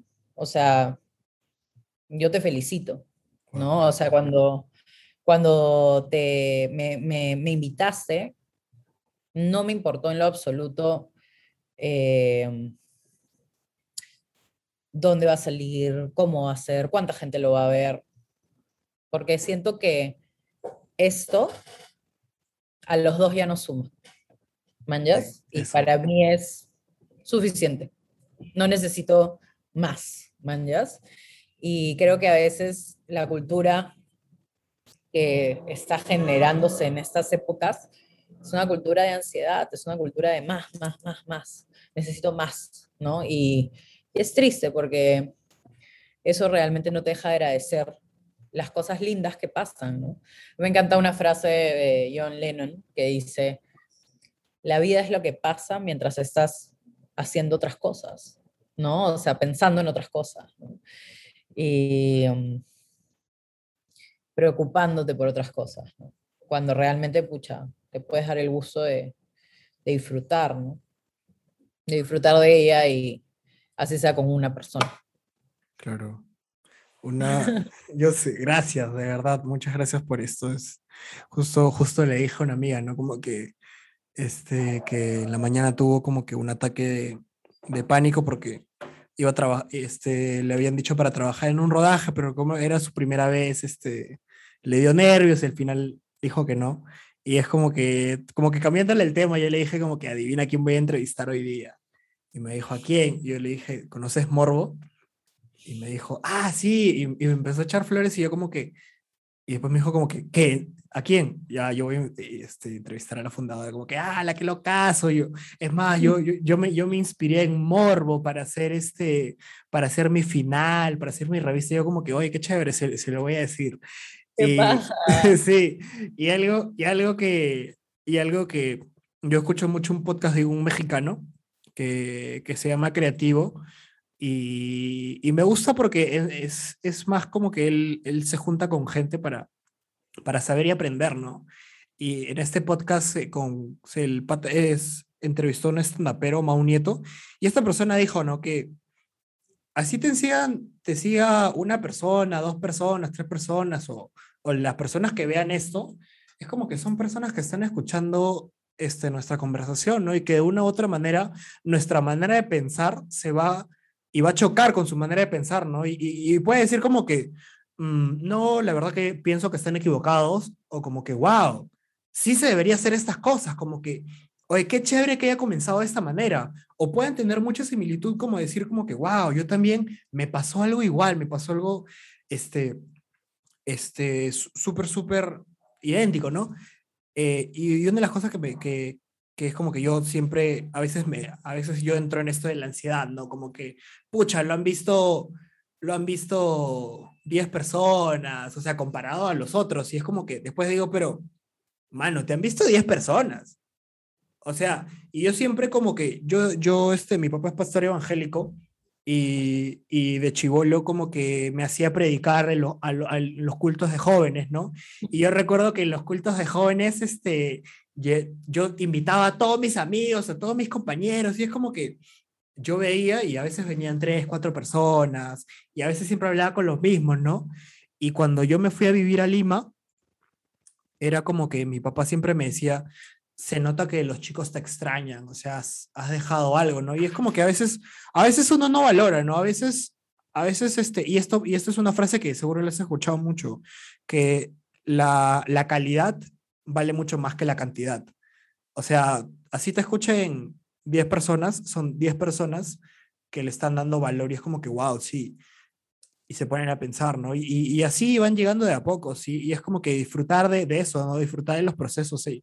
Algo que a mí me gustan de los podcasts es, es y, lo tomo, ¿no? O sea, yo literalmente ahori- ahorita mi, mi lista de invitados, o sea, hacen de todo. Y, y, y algunos son, algunos son simples amigos con los que me han mandado unas conversaciones así como que súper trascendentes, como que también así con conversaciones súper de normal, ¿no? Y es como que, como dices de una u otra, lo que dijiste me gustó mucho porque independientemente de cuánta gente lo vea, yo estoy aprendiendo mucho de ti, de tu historia de vida, y es como que abrirse, abrirse a una persona y tener ese tipo de conversaciones es como que siento que se ha perdido mucho. Ahora estamos como que más con, con esto de, del, ¿cómo decirlo? Con la, con la cultura del, del, del texto, ¿no? Del, del mensaje. Este, Mm. ya, ya no, no te arriesgas tanto a generar este tipo de conversaciones, ¿no? Porque tienes miedo a, a que no sean compatibles, esto y lo otro. Entonces, toda, este, toda nuestra generación, la de ahora, es, es más mensajito, mensajito, y pueden estar un año mensajeándose y no tratarse de verse en persona, así vivan a tres, cuatro cuadras, y, si- y tal vez ellos ni lo sepan.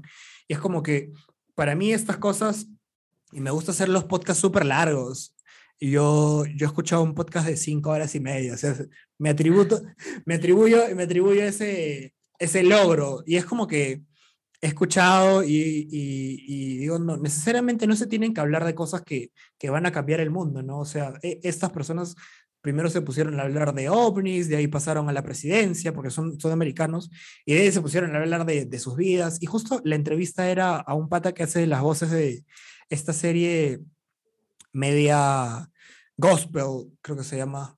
Ah, media- pero eso es un podcast. Sí, Esta serie es un podcast, la Midnight Gospel.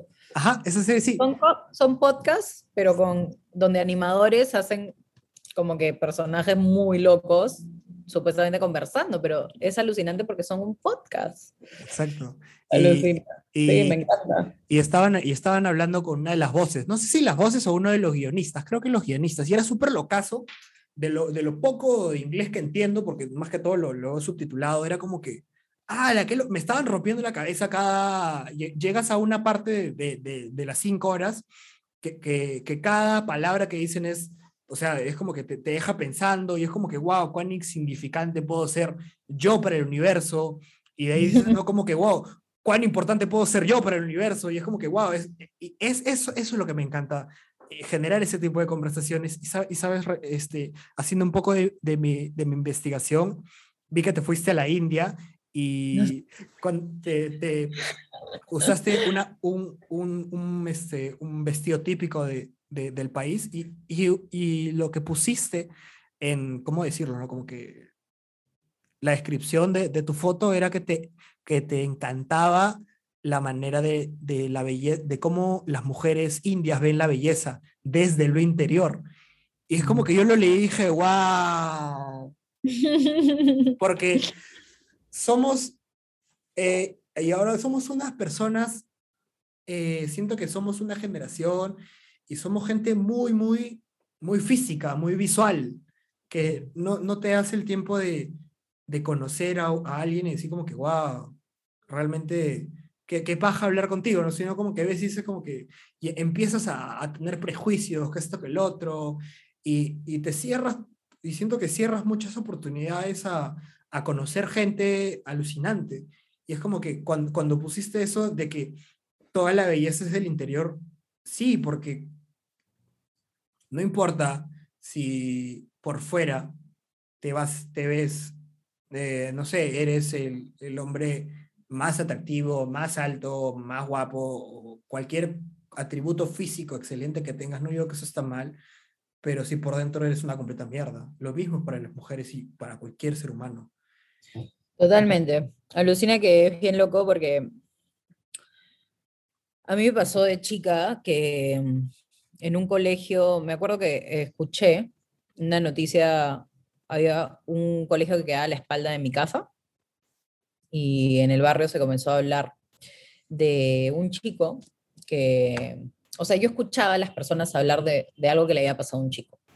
Y la gente decía, ay, pero qué pena, porque era súper bonito el niñito y no sé qué. Y le pregunto a mi mamá, ¿no? ¿De qué están hablando? No sé qué. Y mi mamá me dice, no, que ha habido, había una, una explosión en un laboratorio de química del colegio que está a la espalda. Y había un chico, o sea, y se, se dio porque un chico estaba haciendo mal el, el, ¿cómo se llama esto? El experimento, ¿no? Y él explotó en la cara y le cayó el ácido en la cara y lo desfiguró. Y me acuerdo que ese día yo tenía como 14, 13, 14 años, 13 creo, 12, 13, mejor dicho. Me quedó marcada esa, esa frase que me dijo mi mamá al final. Mi me dijo, nunca sabes cuándo te va a caer ácido en la cara. Y yo, a la mierda. o sea, pensé en eso, ¿no? Como, wow. Y ahí es como, you cannot rely on beauty, ¿no? O sea, como que no, eso es algo que me dijeron en la India, ¿no? no tú no puedes descansar en la belleza. O sea, mucha gente hace eso, ¿no? O sea, considera, o sea, las, está sistematizado, de hecho, globalmente, ¿no? Que si eres guapo te va mejor, ¿no? O sea, es, es algo que es, que es un sistema, ¿no? Pero, ¿qué significa que te va mejor? Porque, ¿qué significa estar en la vida? O sea, ¿qué significa estar aquí? pasar todo como un bypass de soy linda, ¿me dejas pasar? O, o crecer, aprender, como realmente como entender lo, lo duras que son las, las situaciones en las cuales eh, se presentan en tu vida, en las cuales creces, ¿no? Y aprendes. Y a veces cuando descansas sobre la belleza, no, no tienes esos momentos. Y puede que tu vida sea muy vacía, ¿no?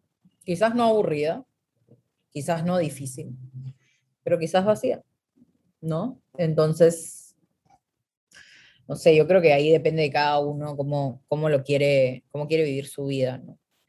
Pero sí, por ejemplo, como tú dices, ¿no? Ahora las cosas son muy visuales, son muy carnales, son muy, muy superficiales, porque creo que esa es, esa es la palabra, ¿no? Siento que todo, cuando te decía esta cultura de la inmediatez, creo que va por ese lado, ¿no? Como que a veces todo queda por la superficie, ¿no? Y no por el interior.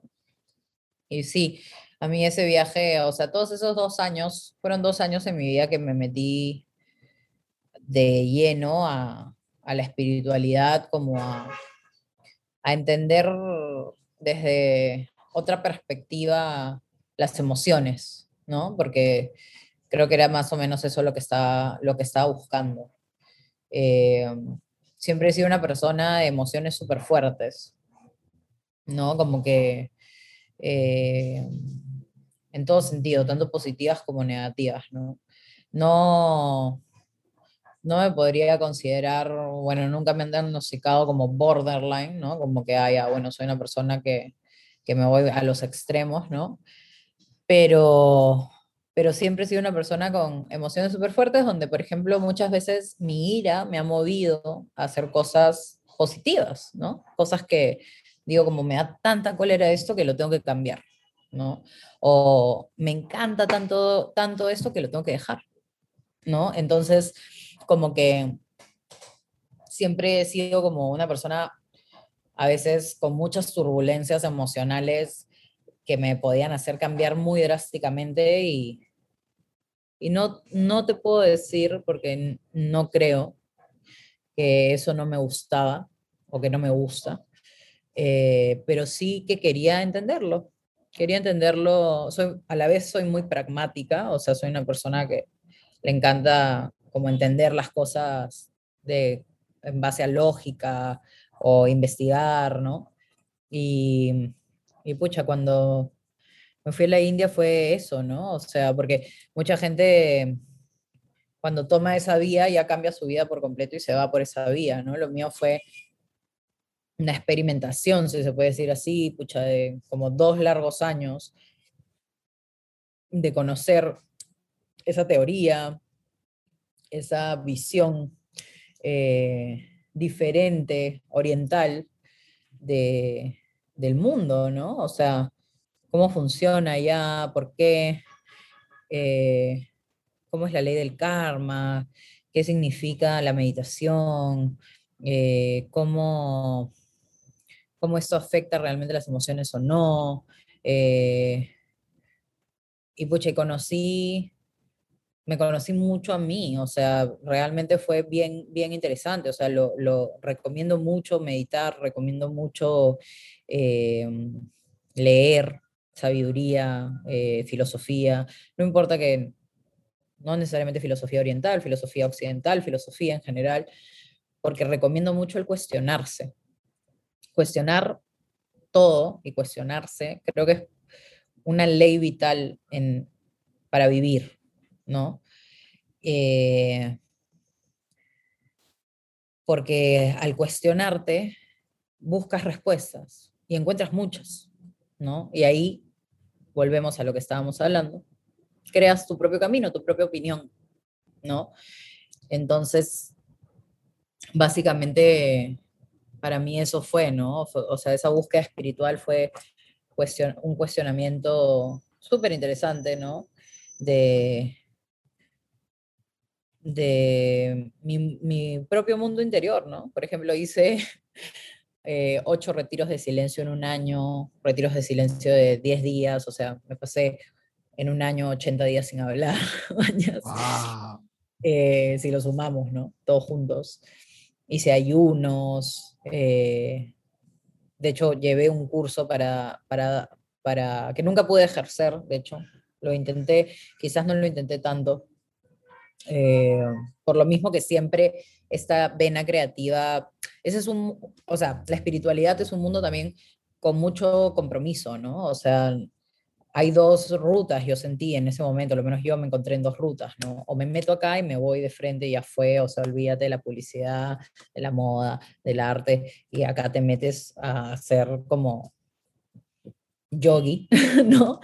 O sigues por ese lado y te quedas con toda la teoría y la práctica de lo que has aprendido, ¿no? Que fue lo que, lo que elegí, ¿no? O sea, yo elegí regresar a este mundo eh, de la creatividad y, el arte y todo eso, pero con toda esta base teórica y, práctica que tuve, ¿no? Y, y, de hecho me ayudó, me ayudó un montón, o sea, me, es mi, como mi ancla, ¿no? O sea, como que si pucha, me estoy yendo, pum, me agarro de ahí, ¿no? Porque,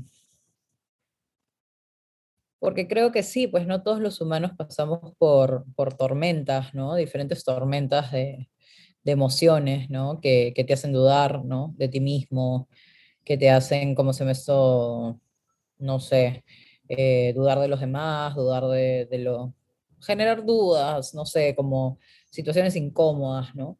Que está bueno tener estas herramientas para, para bajar a ese, para entrar, ¿no? Para entrar, porque realmente es para entrar y decir, oye, ok, todo va a estar bien. O sea, total, todo esto es un juego, ¿no? O sea, y eso es un poco lo que me enseñó, ¿no? O sea, esto, ¿no? A veces es bien loco porque tengo toda esta teoría adentro, ¿no? Y, digo eso, ¿no? Lo que te acabo de decir, todo esto es un juego no te pases de vueltas, ¿no? No te pases de vueltas porque al fin y al cabo lo que tú dices es cierto, ¿no? Estamos más tiempo muertos que vivos. Entonces, no te angusties tanto, busca la manera de vivir el presente, ¿no? A veces hubo un momento en que tú me estabas hablando de, de este miedo al futuro que podemos tener, sobre todo las personas jóvenes, ¿no? Porque creo que mientras más creces, eh, no sé, mi abuelita ya no pensaba mucho en el futuro antes de fallecer, ¿no? O sea, ya, ¿no? Pero mientras más a la mitad de tu vida estás, ¿no? Siempre te estás preguntando sobre eso, ¿no? Pero al fin y al cabo la vida no está comprada. De hecho, creo que eso es una de las cosas más valiosas que nos ha enseñado esta pandemia, ¿no? Y, y tienes que aprovechar el día a día y tienes que aprovechar cómo hacer de este día y es difícil, ¿ah? yo no te digo que yo soy como gurú, personal coach de felicidad y vamos a, se puede, pero cómo hacer que ese día sea memorable, que si me muero mañana, a lo menos, escucha, me morí bien, ¿no? O sea, hice lo que, lo que, lo que amo, no, no arrepentirte de las cosas y y entender eso, ¿no? Por ejemplo, yo después de mi viaje a India me tatué este, ese tatuaje que en verdad quedó súper mal, pero, pero fue un reminder para mí, de hecho, para verlo en el espejo. Porque esta es una palabra que se llama, que, que en verdad redujo, todo lo que yo aprendí se reduce en esta palabra, es, que en sánscrito es uparati. Y uparati significa estar contento con lo que te pase, te guste o no te guste.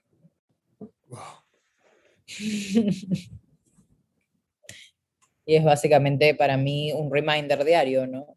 Ok, quizás no me gustó esto, pero me pasó. Tengo la, la oportunidad de que me haya pasado y para qué me pasó. No por qué, ¿no? No porque a mí, porque, no, no como una víctima, sino para qué. ¿Qué aprendo de esta hueá? ¿Qué aprendo de esta incomodidad? ¿no? Y creo que, para mí esa fue una de las herramientas eh, más top que me dio esa experiencia. Pues. Qué hermosa, qué hermosa frase, la verdad. Y sí, y sí, no, tienes razón, o sea, este, llegamos y cuando se, se tiene la, la espiritualidad en, en, el corazón y, la vives, llegas a un, punto a un punto de tranquilidad, siento muy especial, ¿no? Yo estoy, estoy en, en búsqueda de eso, ¿no? Leo, leo mucho, trato de meditar, hago ejercicios, trato de, trato de salir de mis zonas de confort, ¿no? Y, y algo que, que dijiste es, este, yo este, tomé la decisión de, de, de quitar la palabra por qué de mi vida, quitarla completamente de cada cosa que me pase y reemplazarla con el para qué, porque al fin y al cabo yo siento y justo le estaba pensando en la, en la tarde mientras limpiaba la casa, yo dije, este, nada, yo creo que yo siento que nada en la vida eh, pasa así de casualidad. Todo lo que pasa en la vida viene a dejarte una enseñanza. Así sea una enseñanza chiquita, que se te va a olvidar a la semana, ese día te, va, te dejó una enseñanza y un aprendizaje y una nueva manera de ver el mundo. Entonces, en base a ello, yo quiero, yo, yo quiero llevar así mi vida y siento que sería mucho mejor para, para el mundo, ¿no? O sea, es dejar, y, y siento que eso de, le, de, la espiritualidad, la vez pasada, este, recuerdo que eh, se, lo, se, lo, conté a José León porque recuerdo que yo era muy fan de, de, del, del, proyecto de Conectados y todo, entonces una de las cosas que, que, que, él recomendó era leer la película Las Puertas de la Percepción. Entonces yo lo leí con 15 años. Y lo leí con 15 años y no entendí nada. Dije como que, ah, la, la, alucinógenos, DMT, mescalina, ¿qué es esto? Y de ahí, cuando ya crecí y entendí un poco más, lo, lo volví a leer. Y básicamente lo que me dejó, muy, muy fuera de, de, de, esto de los viajes alucinógenos, que me parece algo muy, muy interesante, era de, del hecho de, de salir de, de tu yo, o sea, de, del ego, salirte del ego y conectarte con el mundo, conectarte con la naturaleza a la que te rodea. O sea, te olvidas de que eres este, un ser importante, que, que, que tiene que ganar mucho dinero, que, que, tiene que ser exitoso, que tiene que formar una familia, que esto, que el otro, y, y, te, y te conviertes en, en parte del, del mundo y vive todo en armonía. Y es como que eh, leer eso me hizo entender de que, como, como te dije, no, muchas veces puedes, puedes pensar, ¿no? Como que cuán insignificante eres para el universo entero, pero y a, y a su vez entender como que como eso te hace importante para la comunidad en la que te rodea, para la gente con la que, con la que te juntas. Lleva, transmitirle esa paz y esa tranquilidad es algo que, que mucha gente, que, que mucha gente quiere, gracias, mamá me trajo, este, que mucha, que, que, mucha gente, este, que mucha gente quisiera tener, ¿no? Y que muy poca gente, no digo que, que, quiero decir que más le entiende, entiende eso y vive de una manera, de una manera distinta, porque cuando realmente llegas a entender el, el sentido de, de, la espiritualidad, cuando ya está en tu corazón y todo, es como que ves totalmente distinto el mundo. Ya tal vez cosas que, que te hacían enojar a los 20 o 18 años o cosas que te parecían wow, a, a, la edad que tienes y la experiencia que te dan, ¿no? Es como que de una u otra manera manejas la frustración de una manera muy como que, ok, son cosas que pasan, ¿no? Y, y, y, algo, y algo que dijiste es que, la, como dijiste, no, tu abuelita ya no mira ese futuro, sino que tu, tu abuelita eh, en, vive cada día. Vivía. Vivía, vivía. Quería que me hagas esa, esa, esa confirmación. Vivía, vivía el cada día porque ella sabía que ya había vivido un ciclo de vida y que no, no sé si tú sabes este, o yo, pero una cosa que leí era que el, más del 70% de, de, se hizo una, una entrevista, como que un, fo, un focus, y al más del 70-80% de, de adultos de, de tercera edad recomendaban de que hagan las cosas que realmente los apasionan.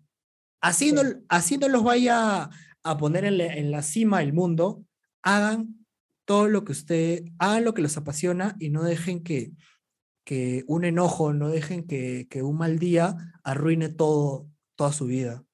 Y era como que vivan, vivan cada día, porque cuando lleguen a esta edad, y, es como que mientras más vas creciendo, este, de lo único que vives son de los recuerdos que hiciste en tu, en tu juventud, en tu adultez. Y es como que en realidad los seres humanos tenemos muy poco tiempo para, para eso. O sea, comenzamos a los 17, 18 que terminamos el cole y ya a los 40 años ya supuestamente tenemos que tener una experiencia de vida. ¿Y qué mejor experiencia que haber disfrutado, haber gozado todo lo que has querido en la vida? ¿no? Hay, este, a mí me gustaba, y creo que no, no, me acuerdo dónde lo vi, pero era un, pata que, que le preguntaron, ¿no? Este, el brother había ido así a, muchos conciertos en el mundo, así mochileando, se quedaba a trabajar este, de lo que sea. Entonces es como que cuando le preguntaban, y esta persona tenía una anécdota distinta y es como que un aprendizaje, la manera de, de cómo él se, se, acoplaba con otras culturas, aprendía de ellas, se iba a otro lugar y aprendía de todo el mundo, se, se convirtió en un ciudadano del mundo y era súper locazo porque tal vez dice como que, pucha, no estudió, no esto que el otro, y eso como que admiro mucho de los mochileros. Recuerdo que, no sé si, si, el, si el, el, sueño de mucha gente o, cuando eres joven dice como que no, yo sí quiero ser mochilero, ¿no? Pero es el hecho de arriesgar e irte a conocer lo desconocido y, y, la experiencia, ¿no? La experiencia que te dejan esos momentos. Y cuando ya tal vez empieces a, a vivir tu vida cotidiana, tu vida normal, la, la ves y la vives de una manera mucho más alegre, mucho más feliz y es como que con ganas de, de seguir teniendo eso, esa felicidad y esa paz interior. Totalmente. De todas maneras, creo que aunque sea una cosa que te guste el día, tienes que hacer. Aunque sea hacer eso hasta que se te vuelva una práctica y, y, y puedas ir sumando, ¿no? Puedas ir sumando como, ok, hoy día no voy a una, sino a dos y tres. Y ahí me doy cuenta que todo mi día me gusta, ¿no? O sea, aunque sea, o sea, eso sí es lo que yo aluciné un poco con, con la India, ¿no? Es la, el método, la metodología, la disciplina, porque al fin y al cabo ser feliz también requiere ser disciplinado, dado a que existe el, libre albedrío. Entonces, el libre albedrío es una de las cosas más hermosas que, que, espiritualmente tenemos y pragmáticamente tenemos, ¿no? O sea, como humanos, como que el libre albedrío es eh, esta posibilidad de agarrar y decir, ok, yo hago lo que quiera, ¿no? ¿Y qué es lo que yo quiero? ¿No? Pero tienes que tener disciplina para elegir lo que, se, lo que te hace bien, ¿no? O sea, yo estoy acá ahorita que me mira, mírame, así que me quiero fumar un cigarro y digo, ok, puedo esperar, puedo fumar un cigarro después, ¿no? Pero algo así tan ridículo como eso, ¿no? Eh, pero a la vez es bien loco porque siento que el mundo está diseñado para que uno a veces le cueste más, ¿no? Entonces, tú, o sea, no sé, me puse a pensar un poco en lo que, en lo que estabas diciendo de, de las personas mayores, ¿no? Eh, ¿Cómo te recomendaban hacer siempre lo que te apasione. Y, y, me puse a pensar también en, lo que dije yo hace un rato de esto es un juego, ¿no? Y en lo que, en lo que tú dijiste de, de lo que le hice, que recomendó José. José es mi hermano, lo amo. O sea, es una persona que realmente amo. Así, pucha, ha estado conmigo en momentos que un abrazo suyo hecho la diferencia por completo en mi vida o en mi día. Y puta, lo adoro, o sea, en verdad me lo extraño un montón y sé que está pasándola súper bien, me imagino, allá. O sea, que se moría de ganas. Es más, me, me todo, siempre me dice que cuando voy a irme para allá, pero aún no lo sé si ves esto, aún no lo sé, espero que pronto te visite. Pero bueno, me estaba poniendo a pensar en lo que estabas diciendo, ¿no? Y me ponía a pensar, claro, ¿no? De hecho, no dejarse, no dejarse como tirar para abajo porque al fin y al cabo todas estas situaciones en las cuales, o sea, que se vuelven difíciles para, para superarlas, ¿no? Solo te demuestran lo fuerte que eres cuando lo, la superas, ¿no? Y ahí, pucha, vamos por más, pues, ¿no? Si ya pasé eso, puede venir algo más difícil y quizás también lo pase, ¿no? Y, y tomar eso, ¿no? O sea, volviendo un poco eso al para qué, ¿no? Al para qué. O sea, sí, es bien loco. O sea, mientras más tiempo pasa, justo ayer creo que estaba hablando con, un amigo que tiene, yo tengo amigos de todas las edades, todas. y creo que eso es algo que hace el skate también, ¿no? El skate te pone en una, en una situación de, de que tus amigos tengan todo tipo de edad y los consideres a todos por igual, ¿no? Yo estaba hablando con, con un amigo que también es súper bacán. Es más, escucha, si algún día quisieras entrevistarlo, deberías porque es muy bacán. Eh, Gacelas, Gacelas Heladas, está en Instagram. Está. Eh, se llama Alejandro Sarmiento. Es eh, músico, es skater. De hecho, nosotros en Morbo lo auspiciamos, es, es de nuestro team de skate. Y, y, es muy bacán, es una persona muy, muy chévere. Y es una persona muy sensible, muy, muy, muy despierta. Y, y hablábamos un poco que justo en, en estos años, ¿no? De, de los 20, ¿no? Porque él tiene 21, 21, 22 y yo tengo 33.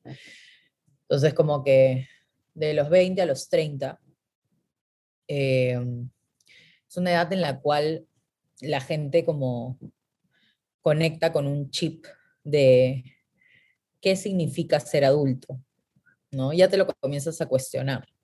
Y a veces, eh, sobre todo también en el mundo del skate pasa, ¿no? Que rechazas todas esas cosas que te gustaban y te apasionaban de joven, ¿no?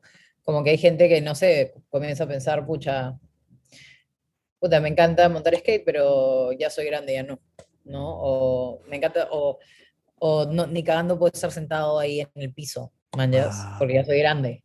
Entonces, mientras que tengo, no sé, otros amigos que al igual que yo, a los 33 años, quizás mis, tengo amigas con, con tacos, hijos, eh, no sé, puta, que jamás se, se tirarían en la tierra a, a ver a, a una persona de 21 años montar skate, ¿no? Mientras que yo sí, o sea, de todas maneras, puta, no, mi día de ayer, que fue sesionar con los chicos, no lo cambio por nada. O sea, me parece una de las jugadas más bacanas que hago en el mes, man, ¿ya?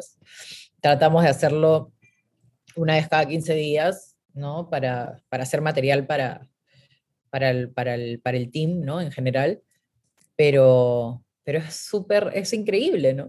Entonces, me pongo a pensar un poco en eso, ¿no? Creo que en estos años, ¿no? En esos 10 años, ¿no?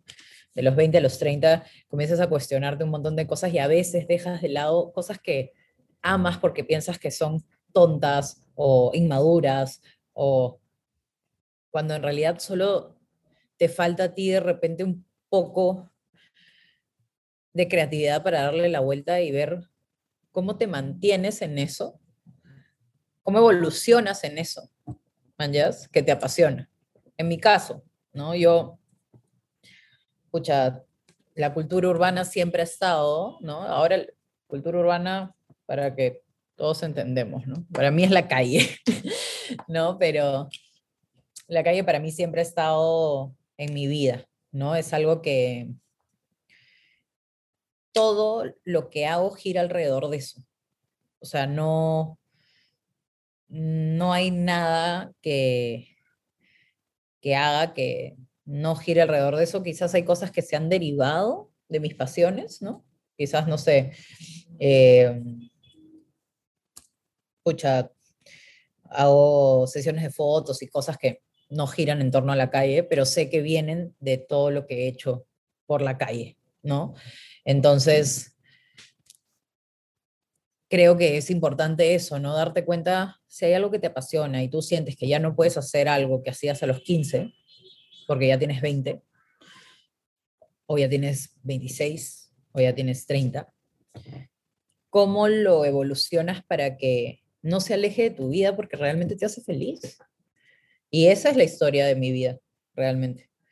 ¿Cómo evolucionar que yo me pueda seguir manteniendo puta, en la calle? ¿Cómo evolucionar para que todo lo que gire alrededor mío me siga llevando a, a lo que más amo, ¿no? De hecho, o sea, Morbo nace de ahí, ¿no? O sea, de hecho, mi, mis papás, por ejemplo, otra cosa que, o sea, ya para hablar de, de, Morbo en sí, ¿no? No, ¿no? no yo como persona, ¿no? Que bueno, igual está totalmente relacionado, ¿no? Pero ¿cómo nace Morbo? Pucha, uno que mis viejos nunca en su vida me dijeron absolutamente nada si es que yo garabateaba algo, ensuciaba algo, pintaba una pared. Dos, que pucha, cuando me meto a la Toulouse a los 16 años, porque yo entré a la, a la Toulouse a los 16, bien chivola, eh, porque empecé el colegio antes, terminé el colegio antes y ingresé a la Toulouse antes. Eh, pucha, conozco a los Fumacaca, o sea, a unos cuantos, ¿no? Que están ahí, a Seimiek, a Yoke. Ellos me presentan, no sé, a Naf, a Siak, a El Oso también está en la Toulouse. Y comienzo a conocer a un montón de grafiteros. Y a mí, pucha, me encantaba el, el, grafite, me encantaba el arte urbano, me encantaba el hip hop. O sea, siempre me, me ha encantado como este movimiento que nace de la calle, pues, ¿no? Y ahí es cuando yo, durante la Toulouse, comienzo a pintar graffiti con los chicos, ¿no? Y me doy cuenta que en realidad me encanta, o sea, no te, no te voy a decir que no. Y, pero no, no me daba a veces, pucha, la hiperactividad para terminar un mural completito, ¿no? A veces decía, ya, ya, pucha, voy a, a, voy, a, voy a ver qué está haciendo tal fulanito en tal mural, ¿no? Cuando estábamos en un festival, por ejemplo, pintando todo un espacio, bastantes personas, dejaba mi mural y me iba a conversar, o no sé qué, la, la, o a veces miraba una pared cuando andaba por la calle y en vez de pensar, uy, yo la quiero pintar, yo, yo decía como, ah, ahí sería bravazo que la pinte Seimiek, esta pared sería maldita porque la pinte él, ¿no? Entonces me di cuenta, ah, man, ya, puta, a mí me importa que haya murales en la calle, pero no necesariamente los míos, ¿no? Entonces dije, puta, mejor empezar yo a gestionar murales para los chicos y que los lugares, puta, se, los chicos y chicas, ¿no? En ese momento. Que, y gestionar que, pucha, que los murales se generen, ¿no? Porque hay gente, bueno, o sea, hay de todo, ¿no? Hay artistas en el graffiti, puta, olvídate, pues es el ego world, así, puta, son más egocentristas los conchas de su madre todos.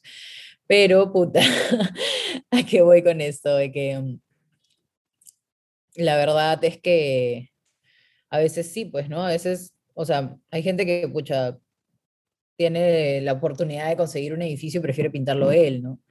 Pero en, mi caso no, o sea, cuando, o sea, no sé, como que siento que es mucho más bacán que haya una variedad de murales, que, que todo el mundo tenga la oportunidad de pintar y que, y que Lima también sea una ciudad, o sea, esa, esa era mi intención al inicio, ¿no? Que Lima sea una ciudad que, que la puedas reconocer a través de sus paredes también por su arte, ¿no? Y que, y que yo como gestora en ese momento, ¿no? que fue lo que decidí hacer, eh, le pudiera dar la oportunidad a diferentes personas que quizás no tenían las posibilidades de encontrar esa pared, ¿no? O sea, tanto, y no me refiero a como, hay gente de pocos recursos que no tenían, no, no, no, me refiero a, a artistas internacionales que no tenían la posibilidad de pintar en Perú, yo gestionaba para que vengan, ¿no? O sea, no me estoy refiriendo como a hacer caridad, sino a, a mover, a mover cultura, ¿no? Y, y, porque siempre me ha parecido, como te lo dije hace un ratito, ¿no? Como siempre me ha parecido que es importante tener una competencia globalizada si es que quieres competir, ¿no? O sea, o tener una visión, ¿no? No sé si competir sea la palabra, porque creo que los artistas todos son únicos y distintos, pero, pero, pucha, darte cuenta de que estás eh, en el mapa del mundo entero, ¿no? Y, y, para mí eso fue una de las cosas que más me motivaba, ¿no? Y que me permitía estar no pintando, pero sí estar en la calle, mientras que yo veía como otra persona pintaba, pues, ¿no? Y ahí se dio, se dio, pucha, la gestión de murales que, que empecé a hacer bajo el nombre de Morbo, ¿no? Que es, eh, de, los, de los cuales los dos más grandes que pudimos hacer fue el de la ISIL en Benavides con Vía Expresa. No, ¿de verdad? Claro. ¡Wow! Yo antes de, de pasarme a, a, la Toulouse, yo, yo estuve en Isil y a mí me encantaba ir a Benavides por Putese Morales de puta madre. ¡Ah, la que! ¡Wow! Sí, de hecho hay, hay un documental en el, Insta, en, el, en el YouTube de Morbo. Ahí hay un, un documental sobre ese mural. Te recomiendo que lo veas, es brazo. Y, y, ese mural es bien paja porque ese mural no es el resultado, sino el proceso lo que importaba. O sea, también el resultado, ¿no? Mucha gente se quejó, me acuerdo que hubo un montón de gente que decía, ay, pero parece un garabato de niño y no sé qué. Claro, pero si hubieran visto todo el proceso del mural o si vieran el documental, entenderían, puta, que en realidad, uno que es difícil, o sea, que eso no es un garabato de niño, que cada círculo entran como 20 personas en un círculo, ¿no? O sea, si ves el documental vas a ver la, la magnitud del artista y el círculo, ¿no? Es una cosa así ridícula, ¿no? Eh, pero, pero es bien interesante porque ese, ese mural fue como un wild style. O sea, el artista lo que hizo fue todos los días pintaba algo distinto y no sabía cómo, qué iba a pintar mañana. No, no estuvo boceteado, manjas. Claro, es un mural vivo, ¿no? Es un, como lo, lo que le decimos en, en, en, graffiti, se diría wild style, ¿no? Como, pra, lo loco, a ver qué hago, ¿no? Eh, cuando es un tag. Amo, Pero... amo, amo eso, de verdad. sí, es bien bacán, en verdad. Y el otro es el del, el del BTH, el del hotel, eh, que está ahí en, en el óvalo eh, ¿cómo se llama ese óvalo? Eh, ¿Gutiérrez? El de Guardia Civil, no. Ah, el de Guardia Civil, ya. Ahí también hay un mural grande de un artista español que también es un capazo. El de Leisil es de un artista estadounidense que se llama Hens, que es uno de los Mad Society Kings, que es una de las cruz de graffiti más importantes de Estados Unidos, que ah, se podría decir que... Sí, sí, sí. Tú, tú, tú, sí. tú, tienes una foto con ella y en, con él. Con él, en tu Instagram. Sí, sí, sí. Sí. Con Gens. Es lo, es, es lo máximo. Y en verdad, pucha, uno de mis héroes, ¿no? Eso, eso es lo más chistoso. De hecho, como yo siempre lo he admirado y haberlo traído, haberlo conocido y que sea mi amigo es como otro sueño hecho realidad, ¿no? Y lo mismo con Nano. Y también tuve la oportunidad de traer a Blue, ¿no? Blue que es uno de los mejores artistas del mundo, o sea, de los más reconocidos en, en, en, arte urbano, también estuvo acá, hizo un mural en, en el Centro Cultural de España, un, un mural súper político. Y bueno, tuve la oportunidad de hacer un montón de murales y me encantaba. En realidad me encantaba. Lo dejé de hacer porque dejaron de apoyarlo, en verdad. Y ahora he visto que se ha vuelto a reactivar, ¿no? Eh, no sé si lo volvería a hacer, sí. O sea, sé gestionar murales, sé hacerlo pero bueno, no se me ha presentado la oportunidad de nuevo, aunque lo haría feliz. Y, y pucha, después de eso dije como, me, me, gustaría tener una galería de arte. Y ahí es donde abro Morbo físicamente en Barranco, eh, como galería. La primera exposición, me acuerdo que fue la primera exposición de Elliot Tupac, su primera personal. O sea, esa, con eso ina, inauguré mi galería.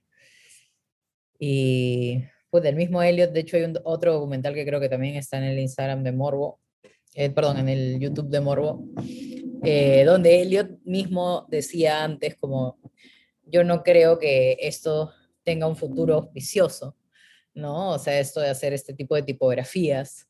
Y al final mira cómo se le transformó la vida. De hecho, cuando yo recién conocí a Elliot, hicimos...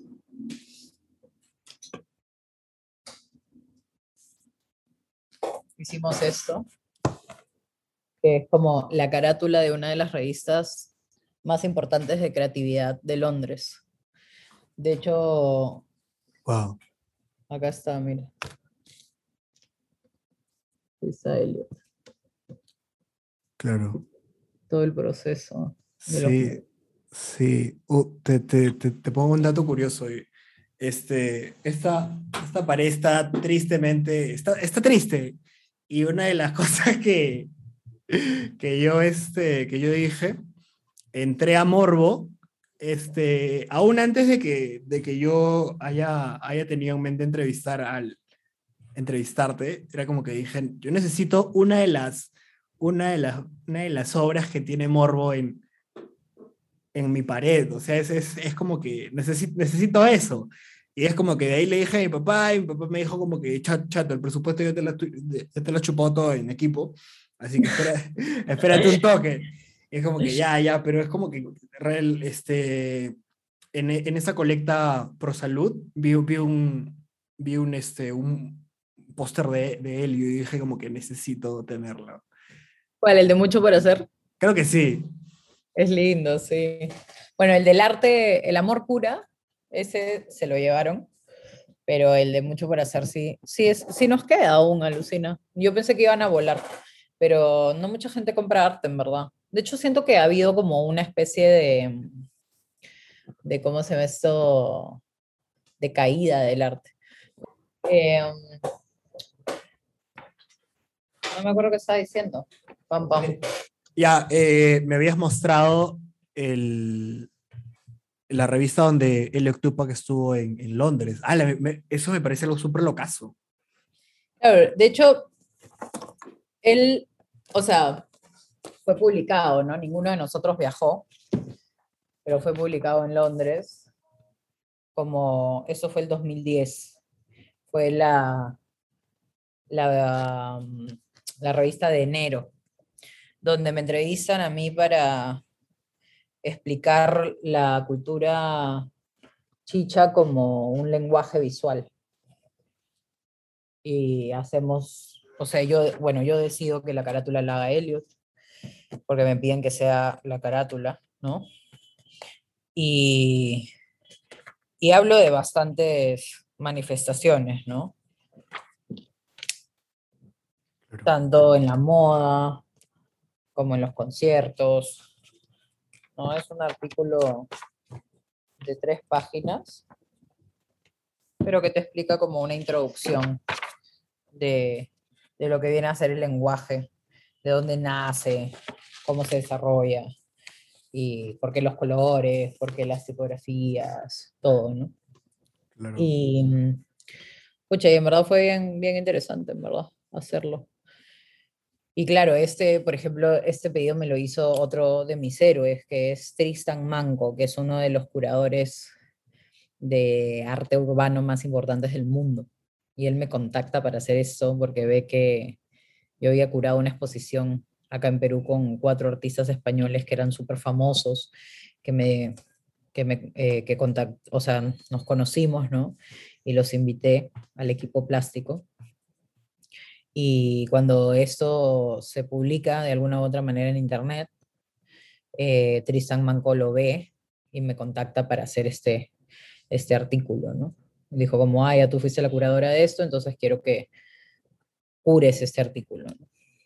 Y en verdad por eso te digo, pucha, antes era alucinante, O sea, ahorita es como todo es del día, man, ya, ya, no existen ese tipo de cosas, las publicaciones, las investigaciones, o sea, existen, pero como que no, no de una manera pop, man, ya. Antes era pop eso, ¿no? Y, y bueno, vamos a ver qué pasa. Espero que cambie, espero que se sature, ¿no? Lo, lo superficial y, y volvamos a la investigación de alguna u otra manera los que investigamos.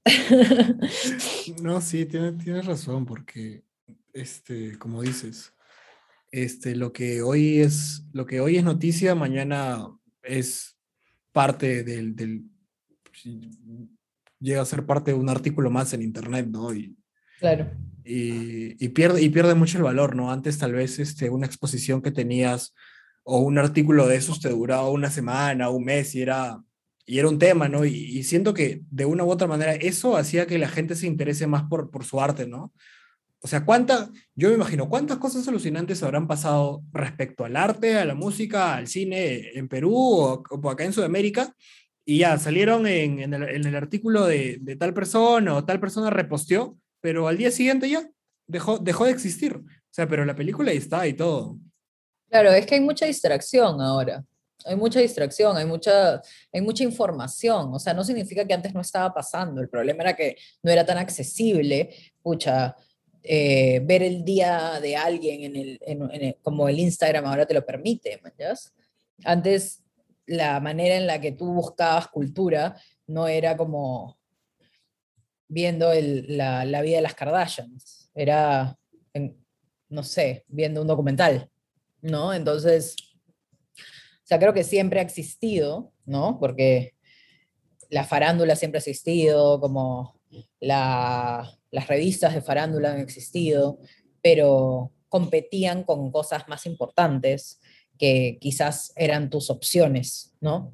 O sea, si me preguntabas a mí, yo iba a Estados Unidos y me compraba, o sea, iba una, a un kiosco de revistas y había todo, ¿no? Pero si me iba a meter una revista pesada en, en, en la maleta, pues elegía una de arte.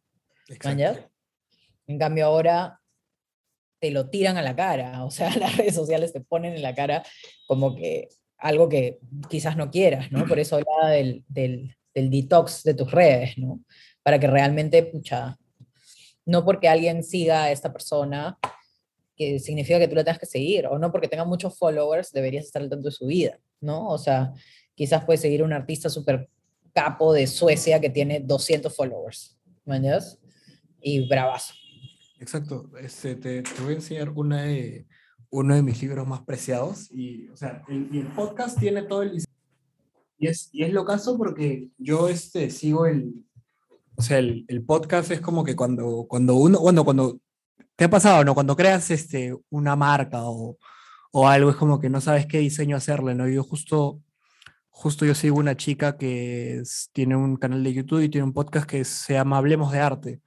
No sé si lo habrás escuchado. Hablemos de Arte, es una mexicana. Entonces, este, sí me escuchas, ¿no? Sí, perfecto. Ah, entonces esta mexicana un día habló de Basquiat. Y pucha, me obsesioné con él, pues, o sea, he leído sus libros, esto y lo otro, y, y me, compré, me compré esta bebé. Ay, qué lindo. Sí. Es... Él es increíble porque él era también uno de los pioneros de, o sea, no pioneros, ¿no? Pero uno de, de los, sí, se podría decir que uno de los pioneros de lo que era el arte urbano, ¿no? porque hacía graffiti, pero también hacía muralismo, ¿me entiendes? Claro, él comenzó haciendo, él comenzó haciendo graffiti y es más, toda, toda la temática, toda la pintura de, de o sea, el, el, amarillo que lo ves, las letras que la ves, o sea, las letras son, son de acá, pero de la pintura que saqué todo es esta. Uy, a ver, súbela. Ahora vas. La, la de acá, sí. Y me, me, me encanta. Y es como que me gustaba mucho porque, vas, o sea, si, si uno ve, yo he visto en, en, todo este libro, es como que todas sus pinturas son de gente afroamericana, ¿no? Y, y no, y no, y no, dibu y no, este, no dibujaba a cualquiera, o sea, dibujaba a obreros afroamericanos, era como que muy, muy arraigado esa cultura. Mi papá es este, afroperuano, este, y en Lima viví con toda mi familia, que, la de, mi, de, de mi papá, que son afroperuanos, y es como que eh, me sentí muy, muy identificado. Muy claro, entonces es como que de, de, una u otra manera este, el podcast, si lo digo, es como que va en honor a, a él, ¿no? O sea, como que a veces me dicen, no, qué chévere la letrita, ¿no? Es como que yo sí, pero tiene, tiene, tiene un significado y eso es lo que me gusta del arte, ¿no? Que, y, y que poca gente tiene la, la sensibilidad de, de, poder captarlo. Porque, como dices, estamos en una, en una época de tanta inmediatez que pueden salir puedes ver cinco pinturas y tal vez las cinco te gustan, pero no, no entiendes el, el porqué, el detrás. Yo siempre que, creo que en el arte, este, así el logo más simple que hagas tiene un porqué, tiene un significado y tiene una historia. Claro, en realidad, o sea, las cosas que mejor se hacen, que tienen un mejor resultado, un resultado que no sigue una tendencia, sino que es algo atemporal, es porque tienen un proceso de investigación eh, creativo súper fuerte, ¿no? A veces eh, las personas que ven los, o sea, al fin y al cabo el público ve el resultado, pero no el proceso, ¿no? Nosotros, por ejemplo, cuando diseñamos, o sea, Manolo y yo, mi novio, ¿no? Que es mi, es mi socio, eh, en lo que es morbo. De hecho, él, o sea, para, mira, para, para seguir la línea de tiempo, porque me parece bravazo, pero me voy a saltear así para otro lado. Para seguir la línea de tiempo de lo que estábamos hablando, ¿no? Em, después de hacer la galería, ¿no? Yo, como te digo, de chivola pintaba, también paraba un montón con skaters, eh, no te voy a decir que montaba, no, puedo avanzar, pero no monto. Yo también. O trucos, o, ¿no? Pero siempre me encantaba documentar eso, ¿no?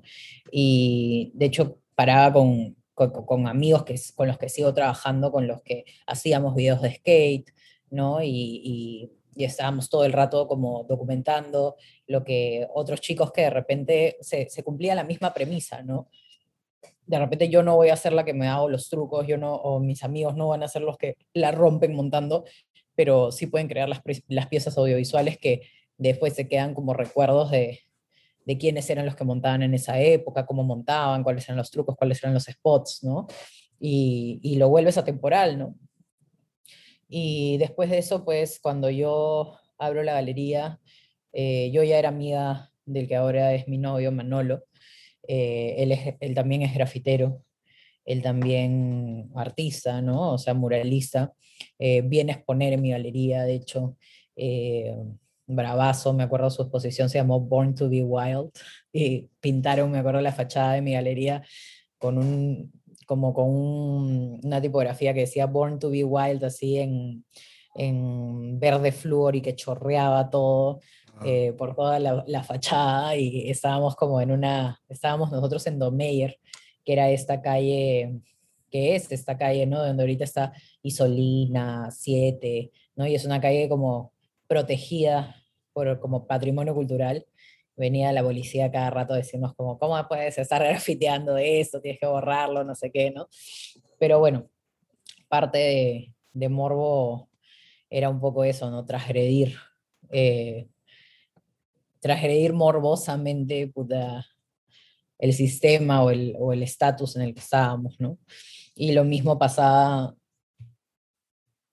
cuando hacíamos exposiciones en centros culturales, por ejemplo, no sé, a mí me, me tocó eh, curar dos exposiciones en la Galería Miro que es la galería municipal del Parque Kennedy, manjas, y pucha, metía a Naf, Seimiek, Entes Pésimo a hacer ahí, pues, a pintar toda la galería, a, a hacer un montaje, pues, alucinante, ¿no? Que en esa época era donde podías llegar y, y, ver como toda esta información ahí físicamente, ¿no? Y por eso me encantaba la idea de tener una galería física.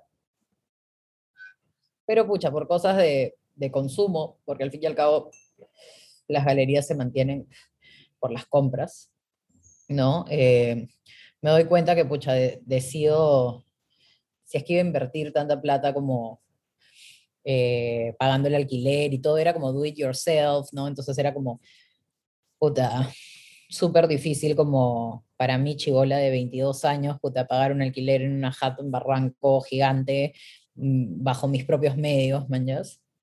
Dije, mejor lo invierto pues en, en empezar a gestionar murales y que se queden, ¿no? Y no en exposiciones que acaban después de un mes y, y desaparecen, ¿no? sabiendo que no había un público preparado para eso, ¿no?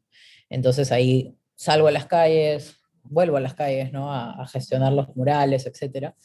Y después eh, Manolo, que vivía en Chile antes, se muda a, a Perú y abrimos Morbo como una revista, ¿no? O sea, a mí me llama, me llama Vance eh, un año antes de que Manolo se mude acá, para dos años antes para poder, eh, para poder eh, trabajar con ellos como agencia. Y como yo había estudiado diseño, dirección de arte y publicidad, como que comencé a chambear. Eh, comencé a chambear eh, con Morbo como una agencia, pues, ¿no? Y de ahí llega Manolo y se encuentra que como que esta agencia y todo el baje que nosotros, o sea, que yo con toda la gente que, con la que había trabajado teníamos, ¿no? Puta, podía ser documentado y tener una revista. ¿no? De hecho, me gustaría mandarte una, sería bravazo. Oh, Solo sí. sacamos un número eh, finalmente porque nos agarró la pandemia, pero empezamos primero con la revista digital y de ahí la pasamos a una revista impresa. Wow. Que quiero mostrártela. Pero como siempre la muestro, siempre la muevo. Ahí está, ya la veo.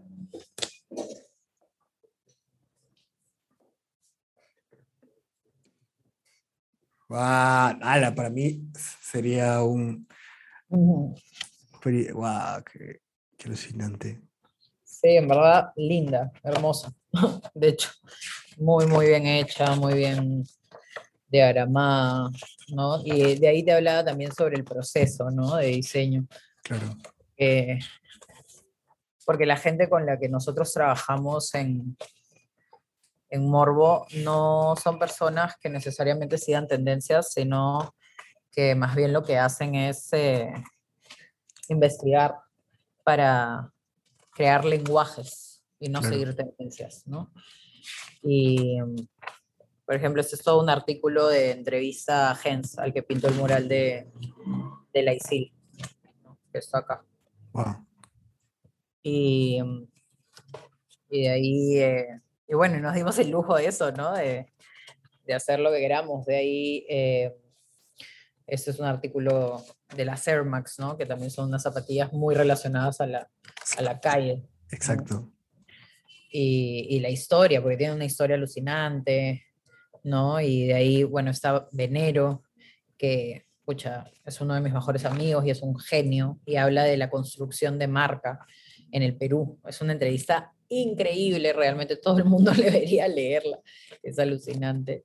La, la entrevista es súper larga, pero es bien, bien interesante. Eduard es una persona, pucha, uno de los seres que yo considero más brillantes en este país y que sabe mucho de lo que hacen.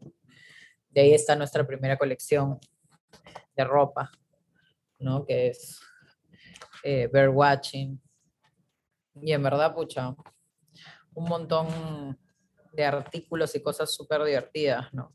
Este fue un proyecto que hicimos con Rafa Parraguirre que se llama Peruvian Beauty, que fue como buscar la belleza rompiendo los cánones, ¿no? O sea, entrevistando gente que se sentía cómoda con su propio estilo, haciendo lo que ellos querían Qué hermoso. que marcaba el resto, ¿no? Y son personas, mi tía Susa, ella, ella vivía en el Carmen, eh, yo vivía en el Carmen también un tiempo. Mira, acá está Maribel Bayombrosio también, que es una maestra, la hermana de Pudi, de todos ellos, todos los chicos, hija de Amador, él que es un artista que falleció, de hecho, hace poco. Eh, una señora en pescadores, ¿no? Y gente que Ah. realmente lleva su, su estilo y su amor propio por encima de lo que la- los cánones de belleza te pueden decir, ¿no? Y que se ven súper seguros de sí mismos, súper felices, ¿no? Claro. Y eso era un poco lo que queríamos retratar con el proyecto, ¿no? Nosotros sobre todo que estamos en moda, le di una entrevista a los dengue, también. No, está bien, bien paja, verdad. Y, y quisimos hacer eso, ¿no? Como llenarlo, una entrevista a Fefa, Fefa Cox, con una editorial que también hicimos. Bien, bien chévere, en verdad.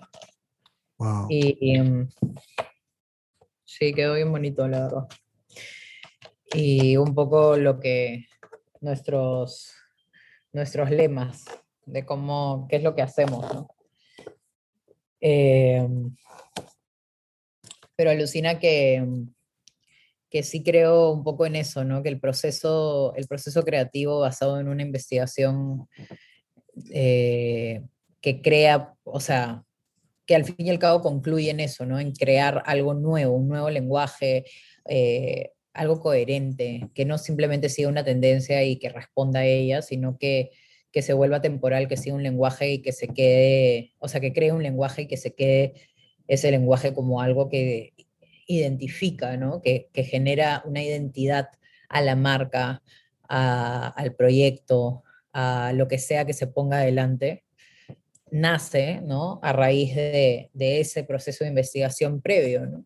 Que creo que es sumamente importante y mucha gente no lo respeta. De hecho, a nosotros nos pasa que nuestros clientes nos piden cosas demasiado rápido y, y no nos dejan, pues, eh, llegar a lo que, a lo que viene a ser un, un proceso creativo más, eh, más profundo, más, más interesante. O sea, si ellos nos permitieran hacer las cosas con más tiempo, pues se llevarían sorpresas de, lo chévere que quedarían, pues, ¿no? Y siento que ahorita con la cultura, con la cultura actual se, se está perdiendo un poco eso. Claro. Una, una de las cosas que, que tú dices es, es eso, ¿no? O sea, de, de que ahora todo, todo, lo, todo lo quieren para ayer. Y, Sí. y, ex- y exactamente, eh, y, el- y a lo que nos dedicamos, el arte, el arte toma tiempo y toma muchísimo tiempo. Este, eh, a mí me gusta mucho Kanye West, me gusta mucho su música y, y algo que, que he visto en su último álbum es toda la, ¿cómo decirlo? Lo, rápido que los fans pedían que salga el último álbum, ¿no? O sea, y la presión, me imagino, por parte de, las plataformas donde se reproduce su música, de, de no, o sea, no se sabe si es cierta cuál ha sido su proceso, pero yo, este, Jesus tardó como 500 días en, subir a las, en entrar a las plataformas y, pucha, Jesus es, es un señor álbum. Y entonces Claro. mucho, mucho pasa con los artistas, ¿no? Con, este, te puedes demorar 10 años o te puedes demorar 5 años en hacer tu obra maestra o te puedes demorar meses, pero es como que antes, antes sí se respetaban, ¿no? O sea, este, con la publicación de libros en sí también. Hay, por ejemplo, hay este, William Faulkner, este, cuando escribió, ¿cómo se llama este libro? Santuario. Santuario se llama. e, Es un, es un, es un libro que, que tenía que hacerlo así por contrato con la editorial y se lo pidieron así para, para ayer. Entonces él agarró, este, escribió un libro así cualquiera. Y, o sea, terminó siendo un boom, pero él, él siempre dice, y está en sus entrevistas, que él detestó escribir ese libro porque era para un fin comercial. Y es como Claro. que cu- cuando alguien te apura a hacer algo, este, y, y es como que, pero espérame, o sea, yo tengo un proceso, una, una de mis escenas favoritas de, de Toy Story, creo que se asemeja con la vida, es cuando este, Woody se rompe y todo, y este, y este patita va a arreglarlo, el, el, el abuelito, y el pata le dice, ¿cuánto vas a demorar? Y el pata le dice, "Eh, demoraré lo que tengo que demorarme. Y es como que ese es el proceso, ese es el proceso de los artistas, el, este, cuando están sin presiones, sin nada. Porque hay días que me imagino que uno como artista se puede sentir muy, muy inspirado y puede hacerte, ponte, la mitad de una pintura o la mitad de, de alguna obra, pero a la siguiente semana no tiene ganas de levantar el pincel, no tiene ganas de agarrar un graffiti, porque no se siente anímicamente listo o necesita inspiración de algún lado.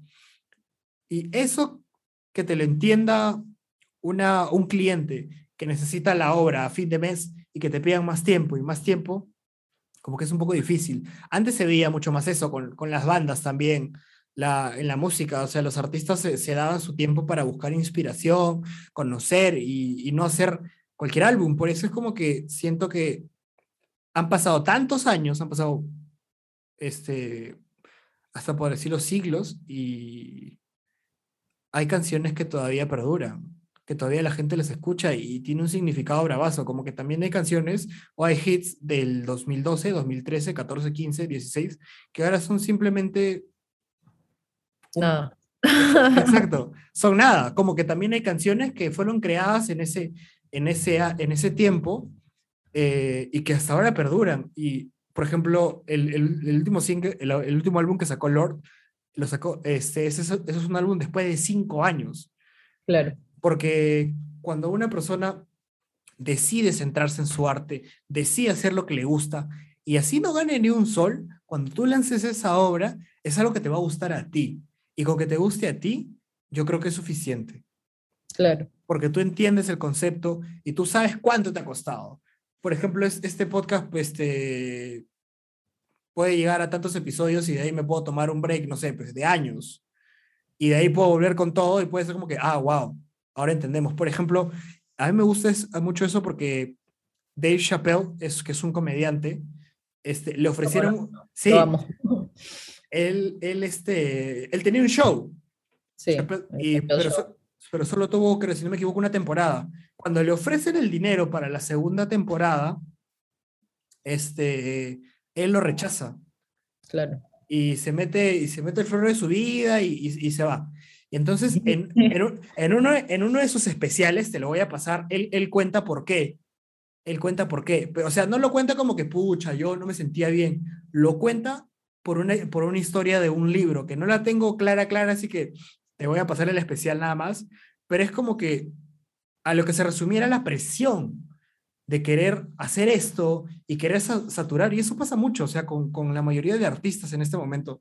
Y es como que realmente se, se necesita un poco más de empatía y comprender realmente que, que el arte este, necesita tiempo, necesita una investigación, porque algo que tú dijiste, ¿no? Todas esas, esas pinturas tienen una historia. O sea, por ejemplo, yo yo me puedo tirar meses estudiando Basquiat y de ahí te puedo sacar una historia súper interesante. Pero si tú me vas a, si, si, tú me pides para la próxima semana que te salga una historia, te la puedo sacar, pero tal vez no con tanta precisión como que te, como me puedo durar uno o dos meses. Entonces, eso que es eso como que los artistas tienen su tiempo de preparación. Hay artistas que sí trabajan, te pueden hacer algo a la semana, te pueden hacer el mes y es su manera de trabajar y está súper bien. Pero hay otros que su, su preparación y es algo que se han formado requiere meses, hasta años. Y yo creo que eso se tiene que respetar y aceptar. Sí, no, sí, totalmente. Totalmente. Igual eh, está sistematizado para que todo sea muy rápido. es una locura esto. Eh, pero bueno, a nosotros nos pasa, ¿no? O sea, y, y creo que cuando investigas, llegas a tener como o sea, llegas a crear desde, desde la originalidad, no necesariamente desde una tendencia, ¿no? A nosotros nos pasa eso con, con la ropa, por ejemplo. Cuando nosotros hacemos una colección, eh, nos han preguntado varias veces, ¿no? Eh, ¿En qué se inspiran? ¿En qué marcas? ¿Cuáles son sus, sus referencias? Definitivamente tenemos referencias de marcas de ropa definitivamente creo que todo el mundo lo tiene, ¿no? O sea, definitivamente consideramos que Carhartt ha hecho cosas hermosas, pucha, consideramos que Supreme también tiene una, una manera, o sea, la vendemos en la tienda, ¿no? Y tiene una manera como de, de desarrollar su marca súper interesante, ¿no? O sea, para volverse un objeto tan deseado, todo lo que ellos hacen, ¿no? Eso es una, como marketing súper bien hecho, ¿no? O sea, es un, es un caso de éxito, pero muy, muy único, muy original, o sea, nadie ha llegado a lo que ellos han llegado, ¿no? Globalmente hablando, ¿no? Eh, igual cada uno su estilo, ¿no? Porque Babe también, Babe fueron los, los, pioneros de, la, de, de, las colaboraciones, etc. Y sí, sí te podemos decir que el tipo de ropa que nosotros hacemos está alineado en cortes, y en, y en, y en cómo se me esto, sí, en cortes y en comodidad, etcétera, lo que viene a ser, pucha, workwear, ¿no? Que es algo que está eh, como, mm, ¿qué se podría decir?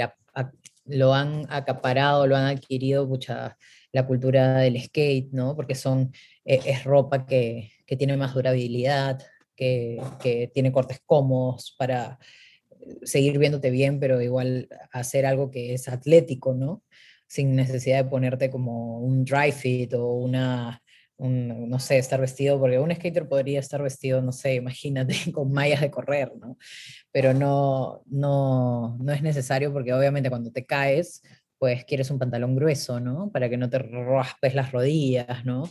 Y, y nuestra ropa definitivamente eh, sigue esa línea, ¿no? Eh, eh, no tendencia, porque eso no es una tendencia, es una línea. Es una línea que funciona desde hace mucho, mucho, mucho, mucho tiempo, o sea, para trabajadores de fábrica y que los skaters la, la han adoptado, ¿no?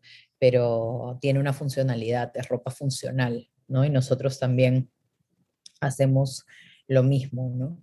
en ese sentido, o sea, nos adaptamos a esa línea. Pero en el tema, cuando nos preguntan en qué se inspiran, ¿no? O sea, eh, ¿qué eh, qué tendencias, qué ropa, o sea, qué marcas siguen para inspirar sus estampados, no sé qué.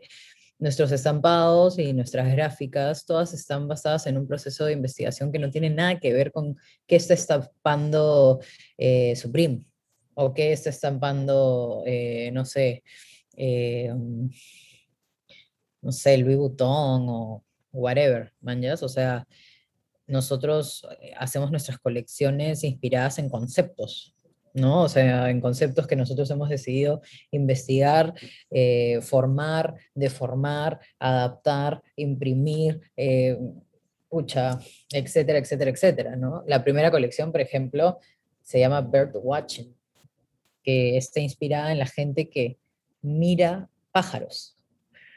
O sea, no tiene absolutamente nada que ver con Ah, bueno, se inspiraba, no sé, en los estampados tipo Off-White.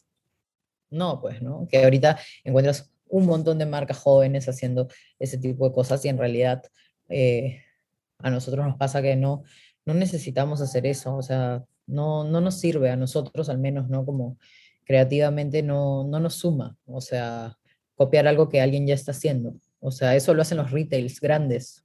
¿Para qué voy a tener una marca chiquita para copiar algo que alguien ya está haciendo? O sea, para mí eso mm, es completamente incoherente, ¿no? O sea, si tengo una marca chiquita porque solo puedo hacer cantidades de 50 por prenda, pues voy a hacer algo que a mí me plazca y que a mí me, me nutra y que a mí me haga crecer y que, y que tenga que ver con, con, lo que a mí me apasione en ese momento que, que, que bueno, es lo que, lo, lo, que nos pasa a mí a Manolo, ¿no?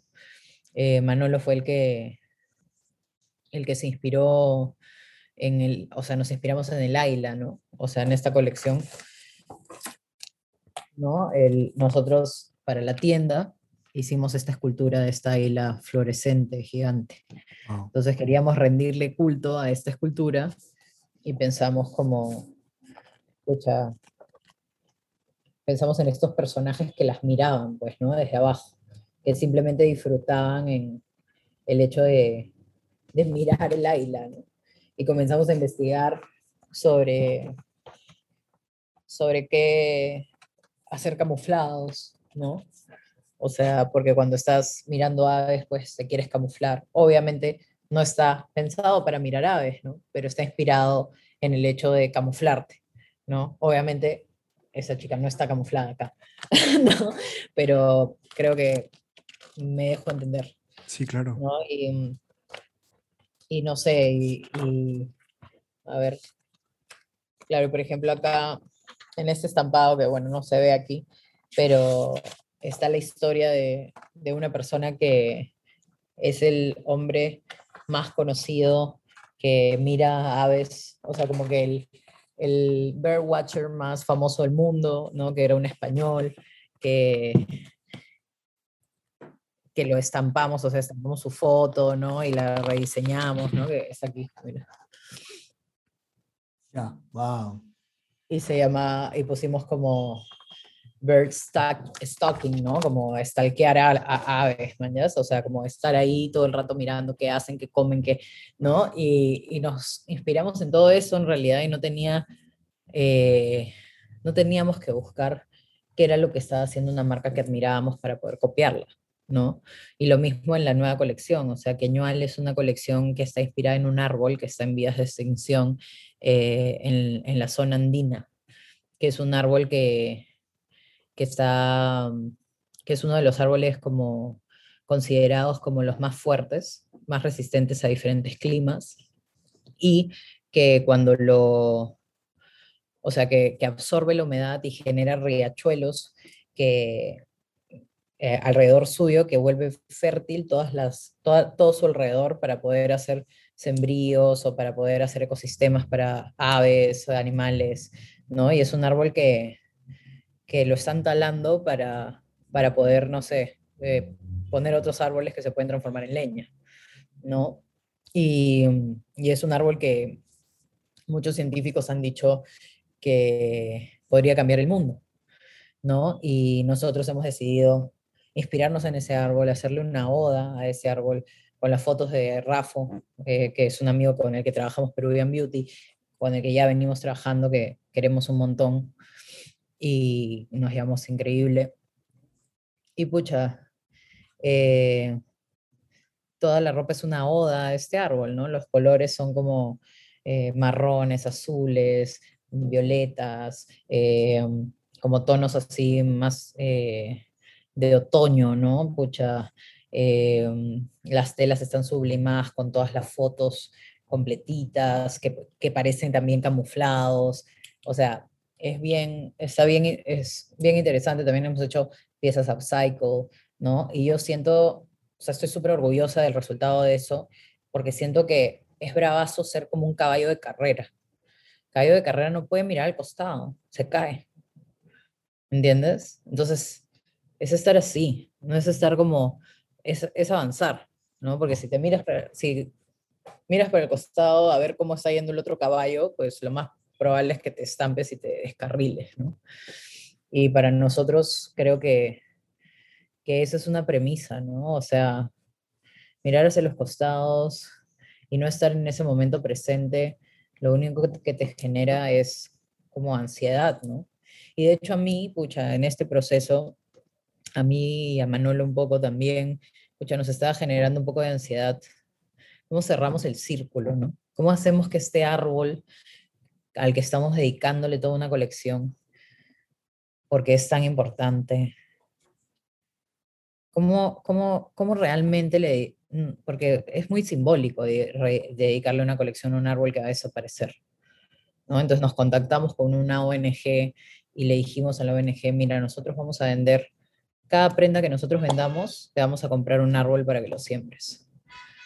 Entonces, cada prenda siembra un queñuel todas las personas que compren esta colección van a ser como parte de reforestar este árbol.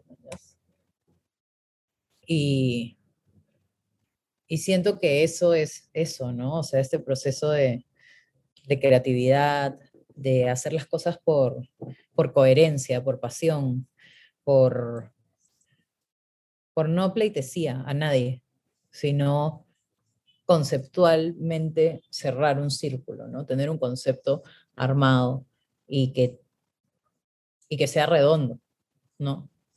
Y, y permitirte pulirlo, ¿no? Y decir, bueno, mira, si vendo 50 piezas, voy a sembrar 50 árboles. Me chupa, me chupa un huevo si, si le gusta o no le gusta mi colección.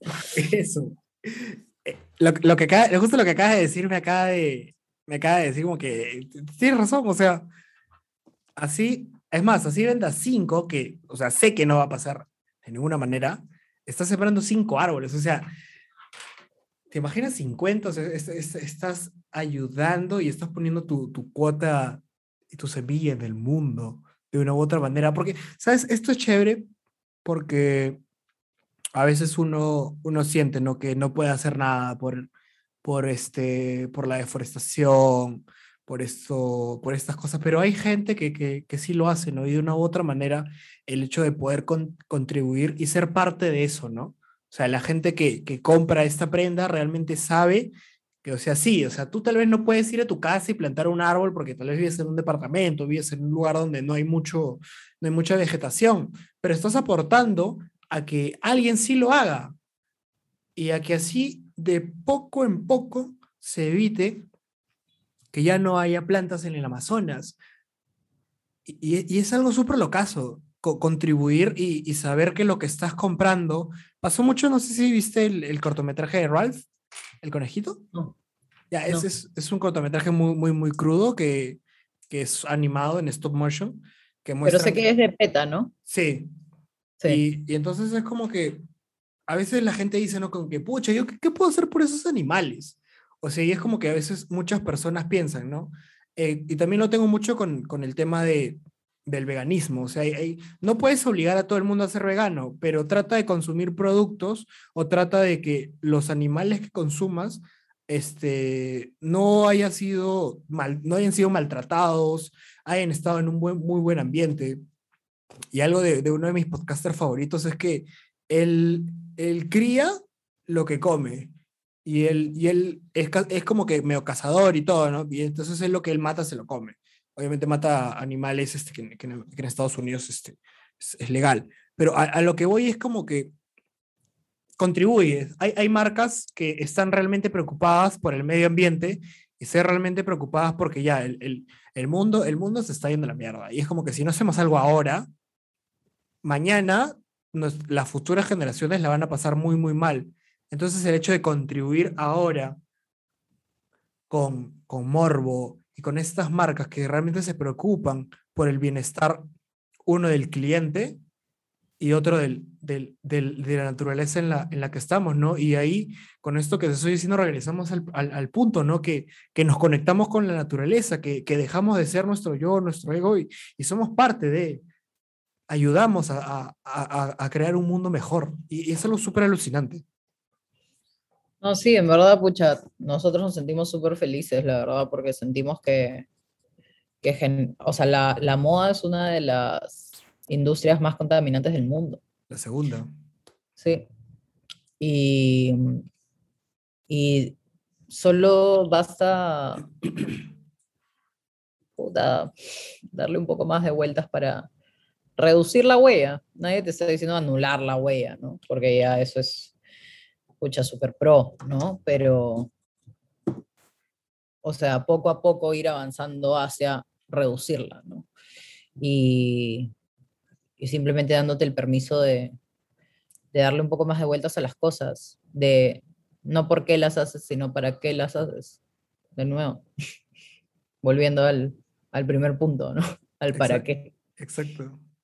Exacto. Y una, una de las cosas que justo acabo de pensar es este, que, que la frase dice como que construye, construye la vida que, que quisieras vivir, ¿no? Y ahora construye o construye el mundo en el, en el que tus hijos, en el que tus nietos, en el que tus, no sé, los hijos de tus primos o quien sea, o en el futuro quisieran vivir, ¿no?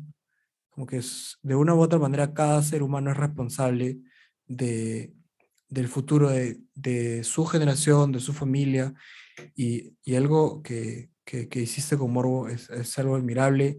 Yo, como te dije, no sigo Morbo por, lo seguía por amigos y, y ahora poder conversar contigo y, y- poder haber llegado a tanto, es, su- tanta conversación es súper paja, he aprendido un montón. Y todo lo que haces con Morbo de verdad me parece súper locazo. Espero nunca dejes de hacerlo y que esto siga para más. Gracias. A mí también me encantó, en verdad.